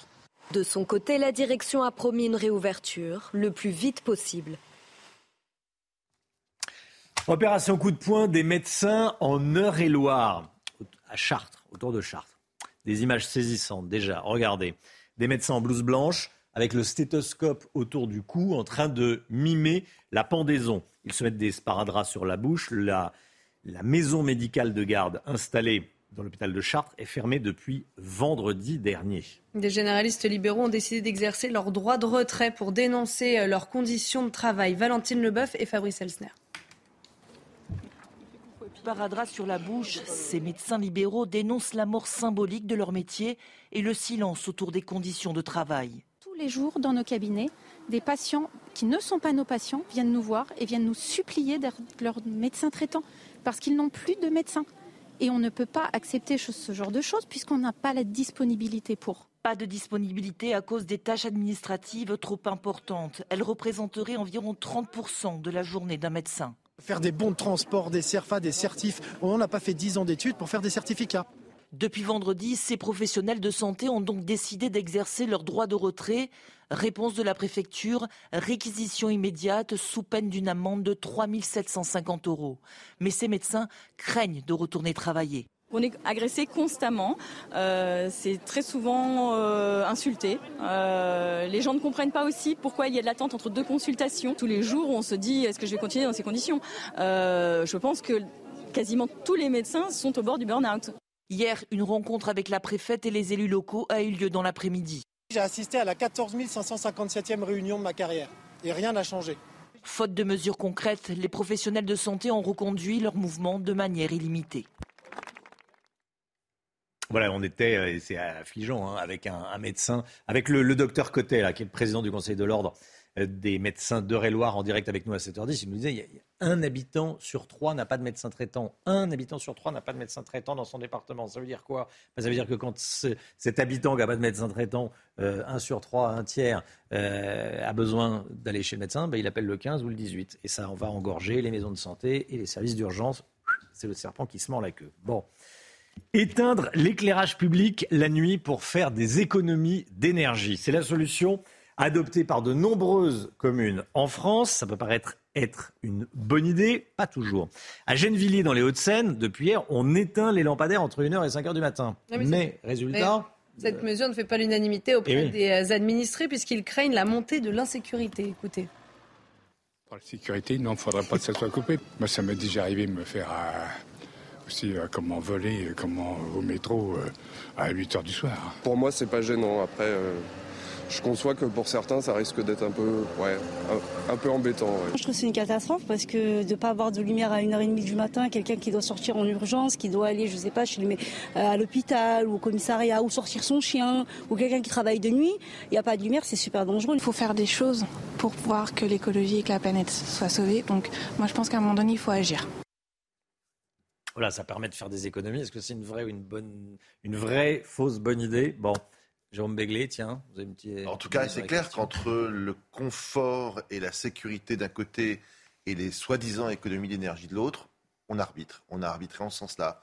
On verra dans un an euh, les retours d'expérience, comme on dit en bon français. Voilà. Alors le maire, le maire communiste de Gennevilliers dit déjà que si ça fonctionne pas, il pourra reculer. Je pense avant un an. Avant un an. Vous dire, c'est pas très rassurant de sortir dans une rue euh, sans, éclairage public. Je ne sais pas ce que vous en pensez, vous. 90 euh, jours en moyenne, en moyenne, hein, c'est le délai pour décrocher un rendez-vous pour obtenir une nouvelle carte d'identité ou un nouveau passeport. Effet Covid, augmentation du nombre de voyages, les mairies sont surchargées, ça ne devrait pas s'améliorer puisque selon les prévisions, 14 millions de Français devraient se présenter cette année. Illustration de ce parcours du combattant avec Maureen Vidal. S'il faut généralement entre 3 et 5 mois pour obtenir de nouveaux papiers d'identité dans les grandes villes, à Paris, le parcours est encore plus sinueux. Le site de la mairie n'affiche en effet aucun créneau pour prendre un rendez-vous, aux grandes dames de certains Parisiens. J'ai dû aussi annuler un voyage au Maroc. Je devais partir au Maroc pour un événement important et je n'ai pu y aller parce que euh, parce que euh, j'avais pas de passeport euh, à jour et donc bah, ça prenait trop de temps donc j'ai pas pu aller. Quand ça marche très bien, c'est remarquable. Là en ce moment, je crois qu'il y a sujet. ça fait longtemps que ça dure donc je sais pas, je sais pas ce qui se passe, mais en tout cas c'est pas c'est pas acceptable. En juin dernier, Gérald Darmanin avait annoncé la mise en place d'un nouveau site internet pour faciliter la prise de rendez-vous, mais là encore, premier créneau disponible le 14 avril prochain.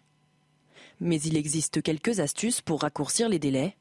Plusieurs autres plateformes listent les dates de rendez-vous disponibles partout en France. Il arrive que des créneaux se libèrent après un ou plusieurs désistements, des rendez-vous parfois ouverts dès le lendemain. Autre astuce, élargir sa zone de recherche et prendre rendez-vous dans des communes plus éloignées.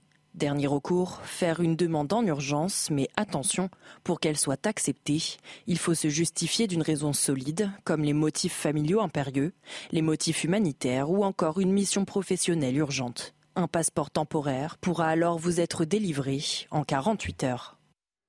Voilà, il faut prendre les devants, les devants si vous avez besoin d'un passeport pour l'été prochain. Euh, l'eau, le prix de l'eau va euh, exploser dans certaines villes jusqu'à plus 30%.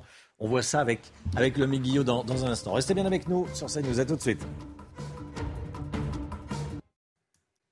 C'est News, il est 8h moins le quart. Dans un instant, l'écho, on va parler du prix de l'eau qui euh, augmente très fortement dans de nombreuses villes. Mais tout d'abord le point info, Chanel Housteau. Elisabeth Borne reçoit aujourd'hui les partenaires sociaux pour parler retraite. Une deuxième rencontre aura lieu demain et les échanges s'annoncent tendus puisque les syndicats rejettent fermement le projet de l'exécutif qui prévoit entre autres de repousser l'âge de départ. La réforme des retraites sera présentée mardi prochain. L'Ukraine et l'Union européenne tiendront un sommet le 3 février prochain à Kiev. Objectif discuter du soutien financier et militaire européen à l'Ukraine. Les dirigeants ont évoqué la livraison d'armes et le lancement du nouveau programme d'aide financière pour l'Ukraine, une enveloppe de 18 milliards d'euros adoptée le mois dernier par le Parlement européen. Au Brésil, Lula va rendre un dernier hommage au roi Pelé. Le président brésilien sera au stade de Santos dans la journée où repose le cercueil de la légende du foot. Et justement, regardez ces images en direct des Brésiliens qui viennent se recueillir devant le cercueil euh, du roi Pelé. Ces funérailles auront lieu aujourd'hui dans l'intimité. Il y a de l'ambiance, hein On lui rend hommage euh, dignement, j'allais dire, au stade euh, du Santos FC. 8h moins le quart, l'écho tout de suite. Vivez un moment d'émotion devant votre programme avec XXL Maison, mobilier design et décoration. On le sait, l'eau est une ressource précieuse, mais elle devient aussi de plus en plus chère. Le Guillot, vous avez les derniers chiffres de combien ça va augmenter? Alors tout dépend de votre ville et de votre fournisseur, hein, qu'il s'agisse d'un syndicat local ou d'une régie privée. Ce qui est sûr, c'est que pratiquement dans toutes les villes, les prix vont augmenter pour l'eau, mais avec de très grandes disparités selon les régions. Ça va aller de 1 à 30 en gros, avec une moyenne entre 7 et 10% de hausse. Par exemple, à Tours, l'eau n'augmentera que de 1% cette année, le mètre cube passant de 3,06 euros à 3,09. Mais l'augmentation, sera plus importante dans les années à venir, avec une hausse de 29 d'ici à 2029. Dans le Maine-et-Loire, autre exemple, les factures vont augmenter en moyenne de 7% selon le Parisien. Ce sera 10% à Clermont-Ferrand, 13% à Charleville-Mézières dans les Ardennes, 19% à Bastia ou encore 25% à Forges-les-Eaux par exemple. C'est encore une conséquence de la hausse des prix de l'électricité? Oui, en effet, euh, l'une des raisons de la hausse des prix euh, à venir pour l'eau courante, c'est la répercussion des coûts de l'énergie, l'électricité étant utilisée pour les machines et pompes nécessaires à l'acheminement et au traitement de l'eau. Autre responsable de ces augmentations à venir, la revalorisation du point d'indice des agents qui travaillent pour ces services des eaux et la hausse des prix des produits qui sont utilisés pour le traitement de l'eau comme le chlore ou encore le charbon actif. Et puis il faut aussi euh, compter, savoir que les redevances abonnements et tarifs de l'eau potable et de l'assainissement sont indexés sur l'indice des prix à la consommation et qu'ils grimpent donc en suivant l'inflation. Il n'y a pas de problème de pénurie d'eau, on ne va pas manquer d'eau en France. Non, on ne va pas manquer d'eau, il n'y a pas de pénurie, on a de l'eau, il va juste falloir faire un peu plus attention, ça va nous inciter tout ça à faire des, économies, hein, parce que la hausse n'est pas neutre, 10% de hausse, c'est 65 euros de plus sur la facture par an pour une famille de 4 personnes qui consomment 120 mètres cubes d'eau par an. Et puis on va peut-être devoir faire des économies un peu forcées, parce que ça on l'avait pas vu venir, mais euh, visiblement s'il y a des euh, coupures, des délestages d'électricité, ça pourrait aussi couper l'eau. Euh, dans les Ardennes, par exemple, le réseau d'eau potable n'est pas considéré comme site prioritaire par la préfecture, explique le directeur du site dans le Parisien. Il assure qu'il ne peut tenir que quelques heures sans électricité, mais qu'ensuite les pompes ne pourront pas fonctionner et que la distribution d'eau ne pourra pas se faire. C'était votre programme avec XXL Maison, mobilier design et décoration. C'est News, il est 8h10. Merci d'être avec nous dans un instant. Jérôme Béglé, directeur général de la rédaction du Journal du Dimanche, édito 2023, le premier édito de, vous, Jérôme, euh, sur, euh, sur CNews. Vous inquiétez euh, du fait que les Français s'intéressent de moins en moins à la politique. Et ça peut créer un, un terreau dangereux. C'est ce que vous allez nous dire dans, dans un instant. À tout de suite. Rendez-vous avec Sonia Mabrouk dans Midi News du lundi au jeudi de midi à 14h. 7h51, bienvenue à tous. L'édito politique, Jérôme Béglé. Bonjour Jérôme. Bonjour Romain. Vous vous inquiétez de la perte d'intérêt des Français pour les hommes et les femmes politiques. Oui Romain, seulement 10,1 millions de Français étaient devant TF1, France 2, France 3, M6 et les chaînes info pour suivre l'allocution euh, du président pour ses vœux du 31 décembre. Cela correspond à un double record. D'abord, 19 minutes, ce sont les vœux les plus longs de l'histoire de la Sacrée République. Et l'an dernier, donc la dernière prise de parole du président, à quelques mois de la fin de son premier mandat, avait réuni 12,5 millions de téléspectateurs. Donc Emmanuel Macron en a égaré près de 2,5 millions en un an. Jamais si peu de gens n'avaient été attentifs à ce rituel républicain. Ajoutez à cela que le président de la République et Marine Le Pen sont les seuls euh, hommes et femmes politiques classés dans le top 50 du JDD depuis euh, un classement qui est établi depuis 34 ans. Les autres figures politiques proposées sont vraiment dans les profondeurs du classement. Euh, le phénomène n'est pas nouveau, mais là, il devient inquiétant. Tout ce qui touche à la politique est aujourd'hui boudé, boycotté, voire critiqué par l'ensemble des Français. Vient de s'écouler une décennie au cours de laquelle on a voté quasiment ben, une fois par an, voire plus d'une fois par an. Et pourtant, la crise de la représentativité la confiance que l'on porte dans nos élus n'a jamais été aussi importante. Le 22 et le 29 janvier de cette année, on aura trois élections législatives partielles en Charente, dans le Pas-de-Calais et dans la Marne. Il est déjà acquis que la, euh, que la, participation des électeurs enfoncera un nouveau plancher. Année après année, on le constate, mais cette fois-ci, la cote d'alerte est vraiment franchie. La, la cote d'alerte est vraiment franchie, vous nous dites, Jérôme. À quoi est-ce que vous voyez ça et comment est-ce qu'on peut remédier à cette situation? Alors déjà, on voit que multiplier les élections ne renforce pas la confiance des citoyens dans leurs élus. Il est faux pourtant de dire que la représentativité des Français n'est plus assurée. Mais quelques semaines après avoir choisi leur maire, leurs conseillers départementaux ou régionaux, leurs députés ou leurs présidents, les Français s'enlacent, les critiquent et rêvent déjà de les remplacer. Cette volonté d'instabilité n'est pourtant pas une solution.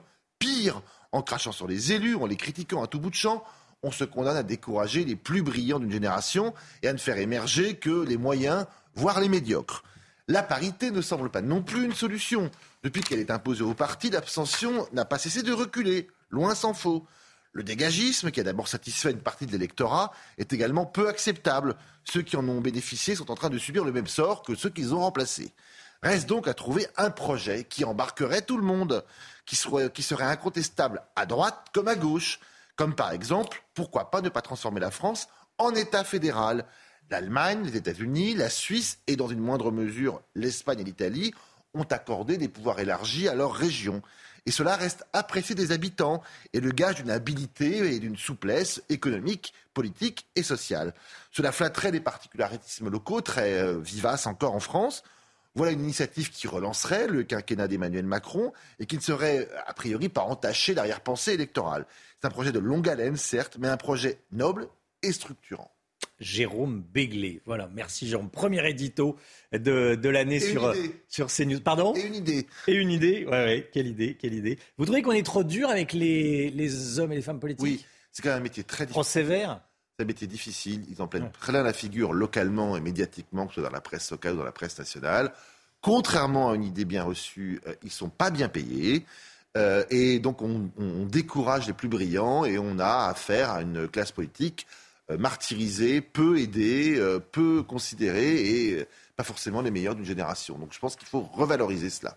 Jérôme Béglé, merci Jérôme. 8h15, soyez là, Laurence Ferrari recevra maître Thibault de Montbrial, président du Centre de réflexion sur la sécurité intérieure. Il est 8h moins 5, la musique comme tous les matins, le monde du funk ou de la funk est en deuil.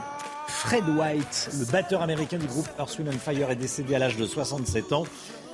On en parle ce matin et c'est surtout l'occasion de réécouter du Earth, Wind and Fire. On a choisi pour vous Let's Groove.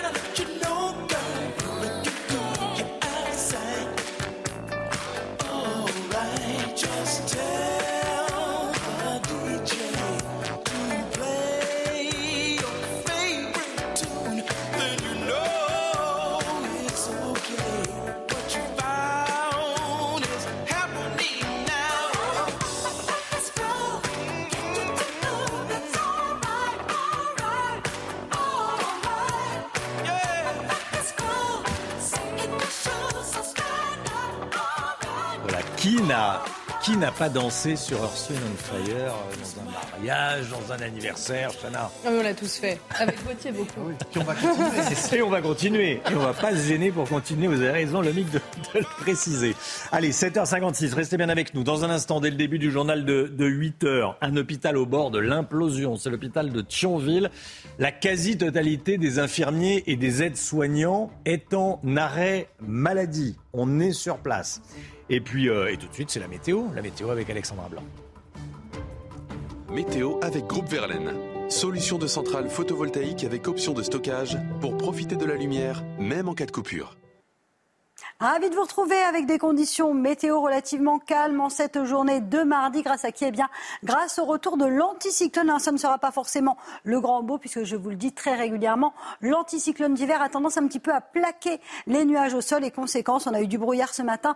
On aura du brouillard également et un temps assez brumeux cet après-midi, notamment le long de la Garonne ou encore en remontant euh, vers la Bourgogne. Un temps également assez nuageux entre les Alpes du Sud, la Côte d'Azur ou encore du côté de la Corse. Arrivé également d'une nouvelle perturbation qui va arriver par la Bretagne et qui va donner un temps assez mitigé avec en prime de bonnes rafales de vent. Hein. Ça va souffler bien fort près des côtes de la Manche avec des rafales de l'ordre de 60 à 70 km par heure. Les températures, elles baissent un petit peu par rapport aux jours précédents, mais ça reste toujours extrêmement doux pour la saison avec 11 degrés à Paris cet après-midi. Vous aurez en moyenne 12 degrés du côté de Clermont-Ferrand ou encore de Lyon, 15 degrés pour le Pays Basque, 14 degrés en moyenne à Rennes et localement jusqu'à 18 degrés à Ajaccio. Ce sont des températures qui restent très largement au-dessus des normales de saison, qui sont d'ailleurs printanières hein, dans le sud-ouest ou encore à Perpignan avec 17 degrés cet après-midi. La suite du programme demain, eh bien, la perturbation qui est arrivée par la Bretagne aujourd'hui va redescendre un petit peu plus au sud. On va la retrouver entre les Charentes, le bassin parisien ou encore le nord-est. Elle sera accompagnée de fortes rafales de vent.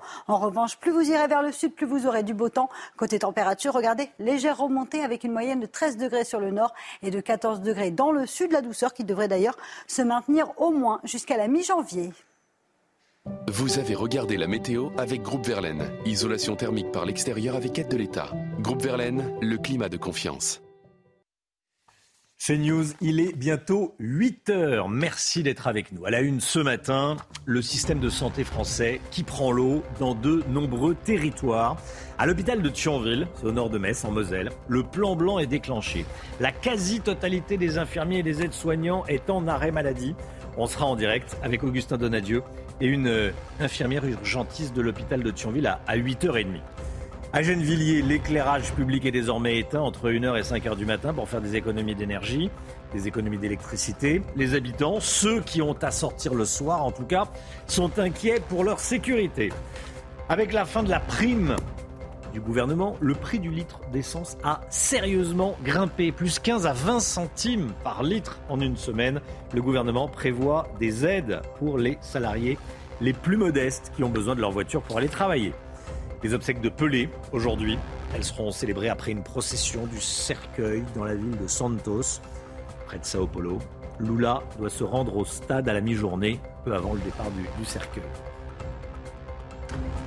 À Thionville en Moselle, les urgences de l'hôpital Bel Air sont pratiquement paralysées. Sur 59 infirmiers et aides-soignants du service, 55 sont en arrêt maladie. Le plan blanc a dû être déclenché, Chana. Hein. Et de son côté, le personnel tire la sonnette d'alarme et dénonce des conditions de travail indignes. On est allé sur place. Augustin Donadieu, Léo Marcheguet et Clémence Barbier. Il y a trois semaines, j'ai craqué. Enfin, c'est la première fois en 12 ans que je craque au milieu de mes patients. Cette infirmière et cette aide-soignante des urgences du CHR de Mestionville, qui veulent rester anonymes, sont en arrêt maladie, épuisées par leurs conditions de travail. Ça fait des semaines qu'on tournait à entre 85 et plus de 100 patients en permanence sur le plateau, donc d'accueil des urgences, avec euh, zéro lit d'aval. On change des gens dans des couloirs, ils n'ont pas de pudeur, ils sont collés euh, l'un à l'autre. Comme elle, 55 infirmiers et aides-soignants sur 59 sont au repos forcé, souvent sur décision des médecins, des urgences eux-mêmes. Le CHR manque de lits et de personnel pour hospitaliser leurs patients après leur accueil aux urgences. Une situation devenue intenable selon cette représentante syndicale. C'est alerter aussi euh, notre gouvernement, notre ministre de la Santé, le président de la République, parce qu'effectivement, les promesses devant un hôpital de campagne en mars 2020, euh, en pleine crise Covid, euh, bah, écoutez, on se rend compte que finalement, ça s'est dégradé. Le plan blanc a été activé. Si la prise en charge des urgences vitales reste opérationnelle, les autres patients, eux, sont orientés vers d'autres établissements. Voilà, quand je vous dis que le système de, santé prend l'eau à certains endroits, on sera donc en direct avec Augustin Donadieu et une infirmière à 8h30. Éteindre l'éclairage public la nuit pour faire des économies d'énergie, ça peut paraître être une bonne idée. C'est en tout cas la décision prise par le maire de Gennevilliers dans les Hauts-de-Seine depuis hier soir pour faire des économies d'électricité, bien sûr. Et cette ville éteint ses lampadaires de 1h à 5h du matin, mais cette mesure ne fait pas l'unanimité auprès des administrés qui craignent la montée de l'insécurité. Thibault Marcheteau et Clémence Barbier. À 1h30 du matin, la ville de Gennevilliers dans les Hauts-de-Seine bascule dans le noir complet. Pour moi, c'est pas gênant. Après, euh, je conçois que pour certains, ça risque d'être un peu, ouais, un, un peu embêtant. ouais. Jusqu'à 5 heures, les lampadaires sont éteints, une situation peu rassurante pour les passants. Je trouve que c'est une catastrophe parce que de ne pas avoir de lumière à 1h30 du matin, quelqu'un qui doit sortir en urgence ou quelqu'un qui travaille de nuit, il n'y a pas de lumière, c'est super dangereux. Par la sécurité, non, il ne faudrait pas que ça soit coupé. Moi, ça m'est déjà arrivé de me faire euh, envoler euh, comment, au métro euh, à 8 heures du soir. La ville de 50 000 habitants veut faire des économies d'énergie et lutter contre la pollution lumineuse. La police s'est adaptée à ce changement. Pour une femme euh, particulièrement de se balader quelque part euh, où, il manque de lumière et c'est l'obscurité totale, je peux comprendre oui, qu'il y a un, un sentiment d'insécurité. Notre organisation syndicale justement a, a fait le nécessaire via Option Nuit euh, pour doter euh, nos collègues de moyens lumineux À l'issue de cette expérimentation qui devrait durer quelques mois, les habitants seront consultés sur le maintien ou non de ce dispositif. Voilà, moi j'aimerais pas euh, marcher la nuit dans une rue euh, sans, sans éclairage public, hein. Le MIC. Pas très, pas très rassurant. C'est pas très rassurant. Non, Alors, on on a est- pas- on a On va sortir avec une lampe frontale sur le front maintenant. Surtout dans Voilà, oui, c'est ce que proposait un, un policier qui était en direct avec nous. Je lui ai dit, mais qu'est-ce qu'il faut faire euh, maintenant? Il dit, bah, euh, investissez dans une lampe frontale. Bon. Ouais, mais surtout dans des grandes villes comme ça, en fait. J'ai l'impression que c'est un peu un retour en arrière, quand même. C'est effectivement un peu un retour en arrière. Alors le maire a dit que si s'il ne pouvait pas, euh, s'il ne pouvait pas, euh, si ça fonctionnait pas, s'il y avait plus d'agression, il reviendra en arrière. Il, il- il rallumerait l'éclairage, l'éclairage public. On va parler du prix de l'essence. Depuis le 1er janvier, le prix du carburant est reparti à la hausse, plus 10 centimes. Forcément, ça c'est la base parce que c'est la fin de la prime de 10 centimes. Et puis il y a, il y a l'augmentation des prix. Plus 17 centimes en une semaine pour le gasoil, plus 19 centimes pour le samplon, quel que ce soit le 95 ou le, ou le 98, Chana. hein. Vous l'avez dit, c'est la conséquence de la fin de la ristourne gouvernementale à la pompe, une aide que les automobilistes regrettent déjà. Écoutez. Avant c'était euh, du 1,60€, 70 le litre. Maintenant regardez, je mets pour 40 euros, vous n'avez même pas 20 litres.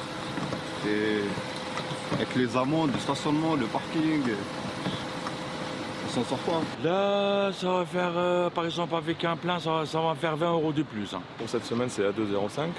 Euh, Si on fait le calcul, ça fait un delta de, euh, disons, 30 centimes par litre, ce qui fait beaucoup. On va dire, euh, je rajoute peut-être euh, 60, 70 euros de plus. hein. Voilà, amende, essence, euh, prix du, du parking. Jérôme Béglé, il faut, faut le vouloir hein, pour prendre sa voiture maintenant. hein. L'automobiliste est le meilleur contribuable de France, le plus patient, le plus docile, le plus volontaire. euh. À un moment donné, il va trouver que l'addition est quand même très très lourde. C'est Fabien Roussel qui a dit que quand on était à la pompe, c'est celui qui tient le pistolet qui a l'impression d'être braqué. Voilà. Un prix pour cette phrase. bonne formule, prix du, du- de l'humour l'humour politique. politique, voilà, au- au- par le, par le Presse Club. Bon, certains d'entre vous vont pouvoir bénéficier d'une aide ciblée qui sera détaillée d'ici la fin de la semaine pour ceux qui vont euh, travailler avec la voiture. Et c'est sous condition de ressources. C'est 100 euros, l'aide est de 100 euros. Il faut gagner moins de 1314 euros net par mois pour une personne seule, moins de 3285 euros euh, pour une femme seule avec deux enfants ou pour un couple avec un enfant, euh, et jusqu'à 5255 euros pour un couple avec trois enfants. La réforme des retraites, réforme explosive s'il en est. Elisabeth Borne reçoit aujourd'hui et demain les partenaires sociaux pour un dernier cycle de concertation avant la présentation de la réforme dans une semaine. Gauthier Lebret, plus question de reculer pour le gouvernement. Hein. Oui, cette fois c'est la bonne. Romain, 2023 sera bel et bien l'année de la réforme des retraites. C'est Emmanuel Macron qui l'a dit lors de ses vœux aux Français, que vous le vouliez ou non, car selon un sondage de l'IFOP, seuls 22% des Français sont favorables à une réforme des retraites à 65 ans. Mais plus question donc effectivement pour le gouvernement de reculer. Ça fait 5 ans et demi qu'Emmanuel Macron reporte sa réforme des retraites. Elle sera donc présentée dans une semaine par euh, Elisabeth Borne après un dernier report, vous vous en souvenez peut-être juste avant euh, Noël. En attendant, la Première ministre reçoit les partenaires sociaux à Matignon. Ça commence cet après-midi avec Laurent Berger de la CFDT. Ça se terminera demain soir avec Philippe Martinez de la CGT. Et une fois n'est pas coutume, tous les syndicats sont contre cette réforme, y compris donc la plutôt réformiste CFDT, et peu importe, 64 ou 65 ans pour partir en retraite. Les syndicats promettent un mois et bien, de janvier très compliqué au gouvernement s'il ne recule pas, avec des manifestations et des grèves. Attendez-vous à des grèves en pagaille, notamment dans les transports et pourquoi pas une nouvelle fois dans les raffineries. Et puis politiquement, le gouvernement espère rallier les députés les républicains pour qu'ils votent cette réforme des retraites pour eh bien, éviter au gouvernement d'utiliser un nouveau 49-3. Merci Gauthier. Le Brésil fait ses adieux au roi Pelé. On part sur place. Ses funérailles auront lieu aujourd'hui à Santos, près de Sao Paulo. La légende du foot reposera ensuite au neuvième étage d'un cimetière vertical qu'on va vous montrer. Mais là, là, ce sont les images en direct. Hein. Il y a encore du monde voilà, qui, qui tourne et qui, qui rend hommage à, à Pelé, voilà, au, roi euh, Pelé. Le cimetière vertical au neuvième étage, le corps de, de Pelé sera le, le voilà, le cercueil de Pelé sera installé dans, ce bâtiment. J'avoue que j'ai un peu découvert qu'il existait des, cimetières verticaux, mais bon, c'est une information. Voilà comment ça se passe au, au, Brésil. Et depuis le neuvième étage, on, peut voir le fameux stade du Santos FC. Notre correspondant sur place au Brésil, Stéphane Darmani. Ce mardi, à partir de 14h heure française, le cercueil de Pelé qui se trouve ici derrière moi quittera le centre du terrain de la Villa Belmiro et fera un parcours dans la ville de Santos. Il passera notamment euh, devant euh, la maison de sa maman, Donna Celeste, qui a 100 ans et qui est toujours vivante, pour terminer euh, son parcours au cimetière œcuménique vertical de Santos, où il sera enterré dans l'intimité de sa famille, un endroit qu'il a choisi pour la paix et la tranquillité qu'il transmet. Il sera au neuvième étage c'est également son choix et c'est un hommage à son père, Don Gigno, également joueur de football qui portait le numéro 9. De là-haut, il aura une vue imprenable sur le stade de Villa Belmiro. Euh, un joli clin d'œil après tous les exploits qu'il a pu réaliser sur ce terrain après tant d'années. C'est News, il est 8h09. Merci d'être avec nous. Dans un instant, Laurence Ferrari recevra Thibaut de Montbrial, maître Thibaut de Montbrial, qui est euh, avocat et président du Centre de réflexion sur la sécurité intérieure. A tout de suite. Rendez-vous avec Pascal Pro dans l'heure des pros, du lundi au vendredi de 9h à 10h30. C'est News, il est 8h15. Merci d'être avec nous. Laurence Ferrari, dans un instant, vous recevrez Maître Thibault de Montbrial, président du Centre de réflexion sur la sécurité intérieure. Mais tout d'abord, c'est le point info. Chana Lousteau. À Bayonne, un homme en situation irrégulière a été condamné hier pour la cinquième fois sur le sol français. C'est une information de nos confrères de France Bleu. Interdit de territoire, il échappe pourtant à l'extradition, faute de laisser passer délivré par l'Algérie. Cette information de la nuit, une cinquantaine de migrants en détresse ont finalement été secourus par les gardes-côtes italiens. Ils appelaient à l'aide depuis dimanche dernier. En Italie, une nouvelle loi est entrée en vigueur hier. Elle vise à limiter le nombre d'opérations de sauvetage des ONG en mer pour ainsi limiter le nombre de personnes ramenées à terre. Et puis des médecins libéraux dénoncent la mort symbolique de leur métier. Stéthoscope autour du cou, mimant la pendaison et sparadrap sur la bouche. Une opération coup de poing est organisée hier en Eure-et-Loire à Chartres. Ils dénoncent leurs conditions de travail. Un tiers des habitants du département n'ont pas de médecin traitant. Conséquence, ils appellent le 15 ou le 18 et donc les services d'urgence sont submergés. Laurence, vous recevez ce matin Maître Thibault de Montbrial. Bonjour Thibault de Montbrial. Bonjour Laurence. président du Centre de réflexion sur la sécurité intérieure. Quels sont les grands enjeux sécuritaires de l'année qui s'annonce 2023 alors que la violence augmente et que les facteurs qui y contribuent sont toujours plus inquiétants? Quels sont-ils? Bah, ces grands enjeux, euh, on les connaît. C'est euh, plutôt que de, parler de, choses tactiques, moi je voudrais parler de, d'enjeux systémiques, c'est-à-dire qu'on connaît aujourd'hui les facteurs euh, contributifs de, de la violence. Euh, Quels sont-ils? Le premier d'entre eux, objectivement, quand on regarde la façon dont les choses se passent sur le terrain, c'est euh, une immigration euh, qui est mal contrôlée, pour ne pas dire pas contrôlée. Le deuxième, c'est une justice qui est complètement submergée et qui a énormément de mal à, faire son travail. Et le troisième, c'est, et je vais rebondir sur ce qui s'est passé ce week-end, c'est que notre pays s'habitue. C'est ça qui est terrible. Parce que par exemple, sur le Nouvel An, on va se dire que le, ça s'est plutôt bien passé, 490 interpellations, une hausse de 11% du nombre des interpellations. Il y avait des consignes très fermes données aux 90 000 policiers et gendarmes déployés sur le terrain.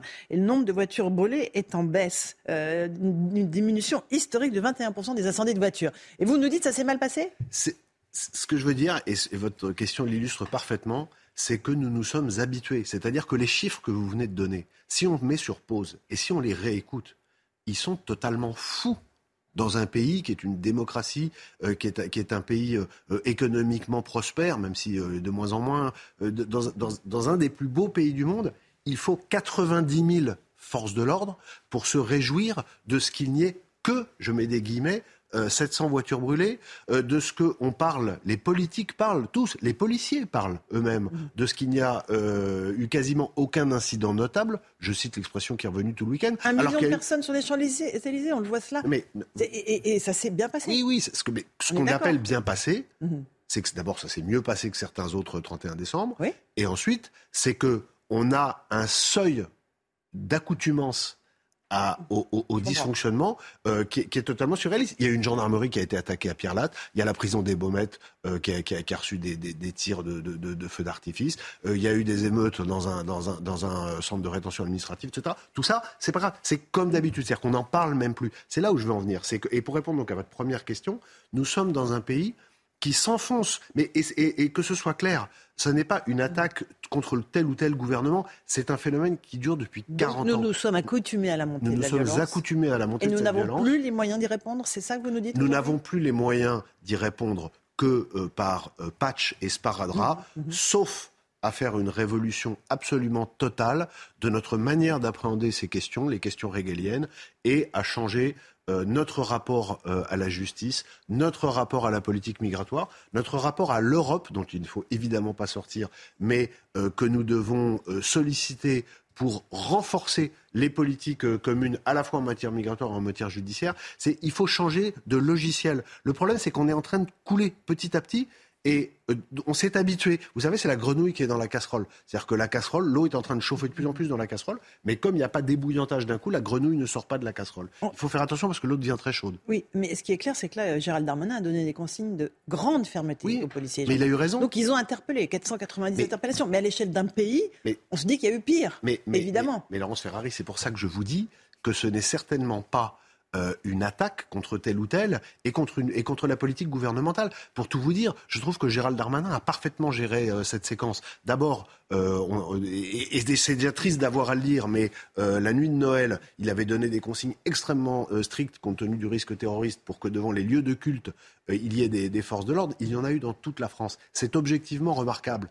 Mais là encore, si on fait un pas de côté, on se retrouve dans un pays où il faut que la nuit de Noël, tous les lieux de culte en France, y compris les plus ruraux, soient protégés par la police ou la gendarmerie. Mais enfin, vous vous rendez compte, si on prend du recul sur les 40 dernières années, de ce qu'est devenu notre pays. Donc, bien sûr que Gérald Darmanin, et je, le dis d'autant plus clairement qu'il m'est arrivé, et peut-être qu'il m'arrivera encore, de, de, le critiquer sur tel ou tel point, mais là, il a très bien agi, et les forces de l'ordre ont très bien agi. Mais nous sommes dans un pays où on est obligé de prévoir de protéger les lieux de culte à Noël et de mettre 90 000 fonctionnaires euh, de, de, de, la sécurité intérieure le 31 décembre pour qu'il n'y ait que, que 700 euh, voitures brûlées et qu'on se dise ça s'est bien passé. C'est ça que je veux dire, c'est qu'on est en train, on a basculé, on est en train de basculer, on ne se rend même plus compte. On ne se rend même plus compte de, l'état de notre pays sur la sécurité. Donc vous pensez que c'est uniquement une histoire de seuil de tolérance qui a bougé et non pas euh, de, de, nombre de voitures brûlées, c'est ça? Non, il y a eu, il y a eu sur la, séquence une bonne adaptation de l'État, il faut le dire, à, une situation qui, qui est de pire en pire et dont on ne se rend pas compte à quel point structurellement elle est en train de devenir catastrophique. Gérald Darmanin a justement été en visite à Mayotte. Il a annoncé deux mesures euh, pour tâcher de combattre l'immigration clandestine. Un, l'utilisation de drones maritimes pour mieux contrôler la frontière. Et puis euh, la création d'une brigade de policiers et gendarmes pour travailler euh, de façon pérenne. C'est le minimum qu'il faut faire pour réguler l'immigration clandestine à Mayotte? Bah, je pense qu'il il faut dire la vérité aux gens qui nous regardent. et là encore, ce n'est pas une question de tel ou tel. C'est que à Mayotte, euh, tant qu'il euh, y aura du droit du sol, la géographie même euh, de l'archipel fait que des, clandestins viendront pour y accoucher. Alors les, la, loi, la loi de, la, de, la, nationalité n'est déjà pas la même à Mayotte de ce qu'elle est en France. Moi, je pense qu'il faut aller au bout de la logique et il faut passer au droit du sang pur et dur. Et vous allez voir que euh, sans que ça coûte un euro, ça va déjà considérablement réduire le problème. C'est ce que, demandent les élus locaux, en tout cas. Bien sûr, et, de tous bords. Et de tout Et il faut le souligner, et de mmh. tous bords. Euh, parce qu'on se rend compte que toutes les mesures tactiques, aussi bonnes soient-elles, et là encore les mesures annoncées par Gérald Darmanin, sont des bonnes mesures. Mais vous allez avoir des drones maritimes. Le problème, c'est quand on regarde l'île et quand on regarde d'où ça vient, et quand on sait comment euh, pratiquent euh, les passeurs, puisqu'ils envoient d'abord un bateau qui a vocation à être intercepté pour que pendant l'opération d'interception, il y en ait 10 qui passent derrière, on, se rend compte qu'il n'y a plus de solution tactique pérenne. Il faut changer la loi. Gérald Darmanin qui va porter aussi euh, la loi qui va arriver devant le Parlement, avec ce texte qui a déjà fait polémique sur la création d'un titre de séjour de métier en tension. Pourquoi est-ce que vous continuez à penser que c'est une mauvaise idée?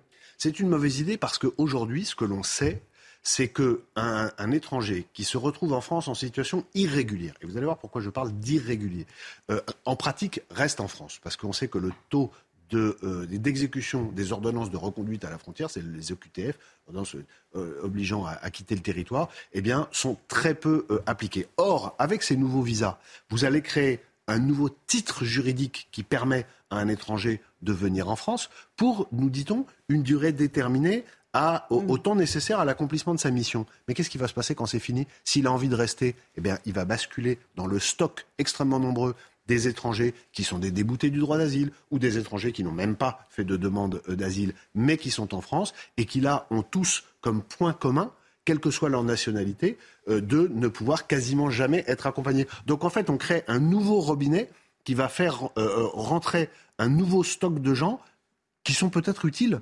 euh, à, tel ou tel endroit. Sur tel métier en tension mais, mais, qui ensuite euh, ne, ne, ne, repartiront pas s'ils n'ont pas envie de partir. C'est pour ça que je vous dis qu'il faut changer euh, de façon systémique notre rapport à, l'immigration. C'est un enjeu majeur. Vous ne croyez pas à ce qu'il y a dans cette loi, notamment le fait que les délais des demandes d'asile seront raccourcis, parallèlement à un retour du principe de la double peine pour ceux qui sont condamnés à au moins 10 ans de prison. Mais tout ça, c'est très bien. Alors d'abord, ça devrait être la double peine dès le début. Hein. Ça, c'est, je n'ai jamais compris au nom de quoi le, le fait d'être un délinquant condamné en France euh, n'impliquait pas automatiquement et systématiquement euh, la, possibilité pour l'État d'expulser, sachant qu'on peut toujours faire des exceptions pour les toutes petites peines ou les erreurs de mm. parcours, mais pour des gens qui sont des délinquants et des délinquants chevronnés, parce que pour prendre 10 ans de prison en France, Laurence Ferrari, il faut y aller, hein, croyez-moi. Donc les, des, gens qui sont des délinquants chevronnés devraient par nature être expulsés ensuite de notre territoire. Quand on est invité chez les gens, on sait se tenir, sinon euh, on s'en va. Donc pour, là, là encore, problème systémique. D'un point de vue tactique, il y a des bonnes choses dans cette loi pas euh, ce nouveau visa, vous l'avez compris, ça je suis contre, mais d'autres mhm. sur le, raccourcissement et la simplification, non seulement de la procédure d'asile, mais des voies de recours contre les, contre les refus d'asile. Ça, ça va dans le bon sens. Mais tant qu'au bout de la chaîne, on n'exécutera pas les décisions de reconduite, vous vous rendez bien compte que rien ne changera. On parle des grands enjeux sécuritaires pour 2023. Parlons de Vaux-en-Velin. Après l'incendie qui a fait 10 morts, dont 4 enfants, euh, le 16 décembre dernier, rien n'a changé aucune interpellation et selon nos confrères de RTL, les dealers sont de retour dans la cage d'immeubles. Est-ce que la, lutte contre le trafic de stupéfiants n'est pas la priorité numéro un dans notre pays? Alors elle l'est et euh, là encore, euh, j'aurais mauvaise grâce euh, à ne pas ajouter, parce qu'il faut être honnête intellectuellement, qu'elle a été érigée en priorité justement par le ministre de l'Intérieur depuis qu'il est arrivé place Beauvau en, en juillet 2020. Mais on voit bien avec l'affaire de Vaux-en-Velin que la façon de traiter les quartiers d'un point de vue sécuritaire est encore, c'est l'objet d'opérations de police ponctuelles, mais il, faut là encore euh, aller un cran au-dessus, parce que l'affaire de Vaux-en-Velin illustre ce que je dis avec d'autres depuis très longtemps, c'est que les premières victimes de la délinquance et de l'insécurité au sens quotidien du terme, ce sont les gens qui sont déjà les plus défavorisés dans notre pays. Parce que euh, à Vaux-en-Velin, c'est dans un quartier extrêmement difficile que les gens subissaient le squat de, euh, leur rez-de-chaussée euh, par, des dealers, que ces dealers, dans des circonstances que l'enquête établira, volontaires ou non, ont mis le feu et que cet incendie a tué, euh, a, tué 10 personnes et en a blessé un certain nombre d'autres. Donc on, on, comprend bien que quand je préconise euh, depuis longtemps des opérations coup de poing avec du bouclage de zone complet, c'est-à-dire qu'on enferme un quartier avec des, des, forces mobiles de police ou de gendarmerie et qu'ensuite on ratisse en, se réservant le droit qui est prévu par la loi d'utiliser la force strictement nécessaire si des gens résistent, ça n'est pas pour faire plaisir à telle ou telle euh, frange extrémiste de la population, c'est parce que les premiers à demander à ce qu'on remette de l'ordre dans notre pays, ce sont les gens qui habitent dans ces quartiers.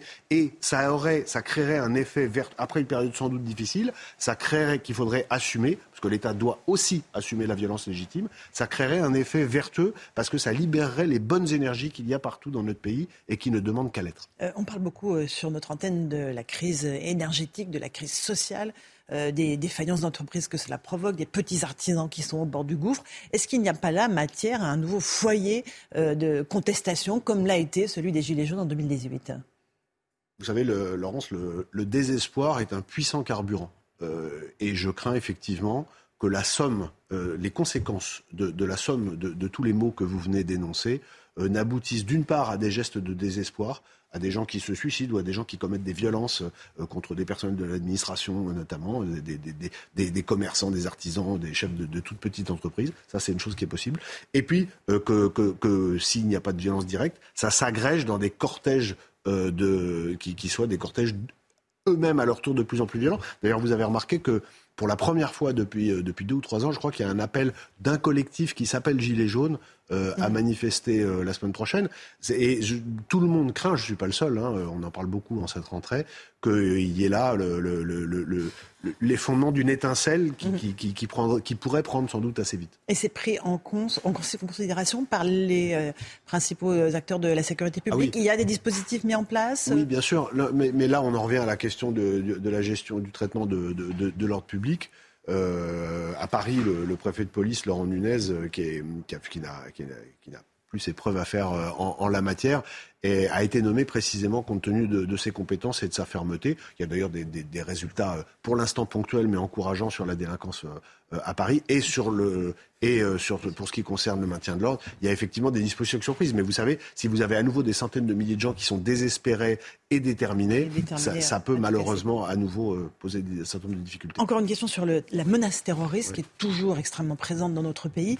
Est-ce qu'aujourd'hui, elle n'est pas euh, plus localisée sur l'ultra-droite? Est-ce que, selon les renseignements que vous avez, il y a une vraie crainte On en a vu les effets pendant les, fêtes de fin d'année. Est-ce qu'il y a une menace spécifique la, la, de question, ce côté-là La question euh, c'est une question qui est intéressante parce qu'elle est brandie depuis, depuis euh, longtemps par, par, un certain nombre de gens. Notamment Laurent Nunez à l'époque. Absolument, et Patrick Calvar, qui était le patron de la DGSI dès 2016, parce qu'évidemment, les violences islamistes faisaient que, que, tout le monde craignait qu'il y ait des violences en, miroir, en retour. Force est de constater que s'il y a eu quelques groupes qui ont été démantelés, pour l'instant, il n'y en a pas. Tant mieux, pour l'instant, il n'y en a pas. Pour l'instant, le seul vrai gros risque, c'est la violence islamiste, euh, à basse intensité et à haute intensité, parce que ça peut se reproduire à tout moment. Les services de renseignement sont très vigilants, mais ça peut se reproduire à tout moment. Beaucoup de sortants de prison, etc. Ça ne veut pas dire pour autant qu'il n'y a pas un risque de l'ultra-droite. Mais on ne peut absolument pas les mêmes sur les mêmes plateaux de la balance parce que ça n'a pas de sens. Mais pour l'instant, le niveau de la menace terroriste est quoi? Euh, au vert, euh, au rouge Comment on peut le quantifier? le, gouvernement l'a dit avant les fêtes, euh, il, reste très élevé. Moi, je pense qu'on est dans une phase pour l'instant de, ce qu'on appelle, un terme un peu militaire, la réarticulation. C'est-à-dire que les, islamistes, beaucoup, beaucoup ont été en, prison. Les islamistes impliqués dans un risque terroriste, beaucoup ont été en prison. Là, ils sont très nombreux à sortir. Il y en a qui se sont un peu terrés ces, ces dernières années. Mais ce qui est très intéressant, c'est que la détermination de tous les gens concernés, à part de très rares exceptions, elle n'a jamais baissé, elle n'a jamais disparu. Donc plus le temps passe, mhm. euh, plus ce risque euh, structurellement, malheureusement, augmente. il y a de grandes compétitions sportives que la France va accueillir, ah Coupe du monde de rugby, euh, Jeux olympiques en 2024. Risque majeur selon vous On parlait de grands enjeux, ce sont les deux grands enjeux, et en particulier les Jeux olympiques 2024, à tout point de vue, ce, seront des, ce, sont deux rendez-vous majeurs, magnifiques, mais critiques en termes de sécurité. Merci beaucoup Thibault de Montbrial d'être venu ce matin dans la matinale de CNews. À vous Romain Desarbes pour la suite. C'est News, il est 8h30. Merci à vous, Laurence Ferrari, à votre invité, Maître Thibault de Montbrial. Euh, l'équipe de la matinale est là, bien sûr, comme tous les jours. On est avec Chana Lousteau, avec Gauthier Lebret, avec Lomi Guillaume également. Et je voulais euh, vous parler de cette information qui, je sais, vous fait beaucoup réagir. D'ailleurs, Thibault de Montbrial en, parlait à l'instant. Euh, ça tourne autour de l'incapacité qu'a l'État à expulser certains étrangers délinquants. À Bayonne, un homme en situation irrégulière a été condamné hier pour la cinquième fois sur le sol français. C'est une information de nos confrères de, France Bleu. Interdit de territoire, il échappe pourtant une nouvelle fois à l'expulsion, faute de laisser passer délivré par l'Algérie. Mathieu Rio pour les infos et le récit. Il était en situation irrégulière, expulsable, mais jamais expulsé. Un Algérien de 29 ans a été condamné hier à six mois de prison à Bayonne pour deux vols avec dégradation commis ce week-end. Selon les informations de France Bleu, c'est la cinquième condamnation pour cet individu arrivé en France il y a six ans. En 2021, il est condamné à huit mois de prison avec sursis et est interdit de territoire français. Mais il échappe à l'extradition, faute de laisser passer consulaire délivré par l'Algérie. C'est un aveu d'échec aujourd'hui. C'est d'autant plus étonnant que le 12 décembre dernier, Gérald Darmanin a rétabli une politique de visa, je dirais, normale avec l'Algérie. On aurait pu penser qu'il y a eu des accords qui soient respectés, et, malheureusement, ça ne semble pas être le cas. Nous sommes toujours face à une obstruction des pays d'origine, que ce soit l'Algérie, la Tunisie ou le Maroc, et nous n'arrivons pas à faire exécuter cette décision d'éloignement du territoire français. Faute de pouvoir l'expulser, les juges ont suivi les réquisitions du parquet.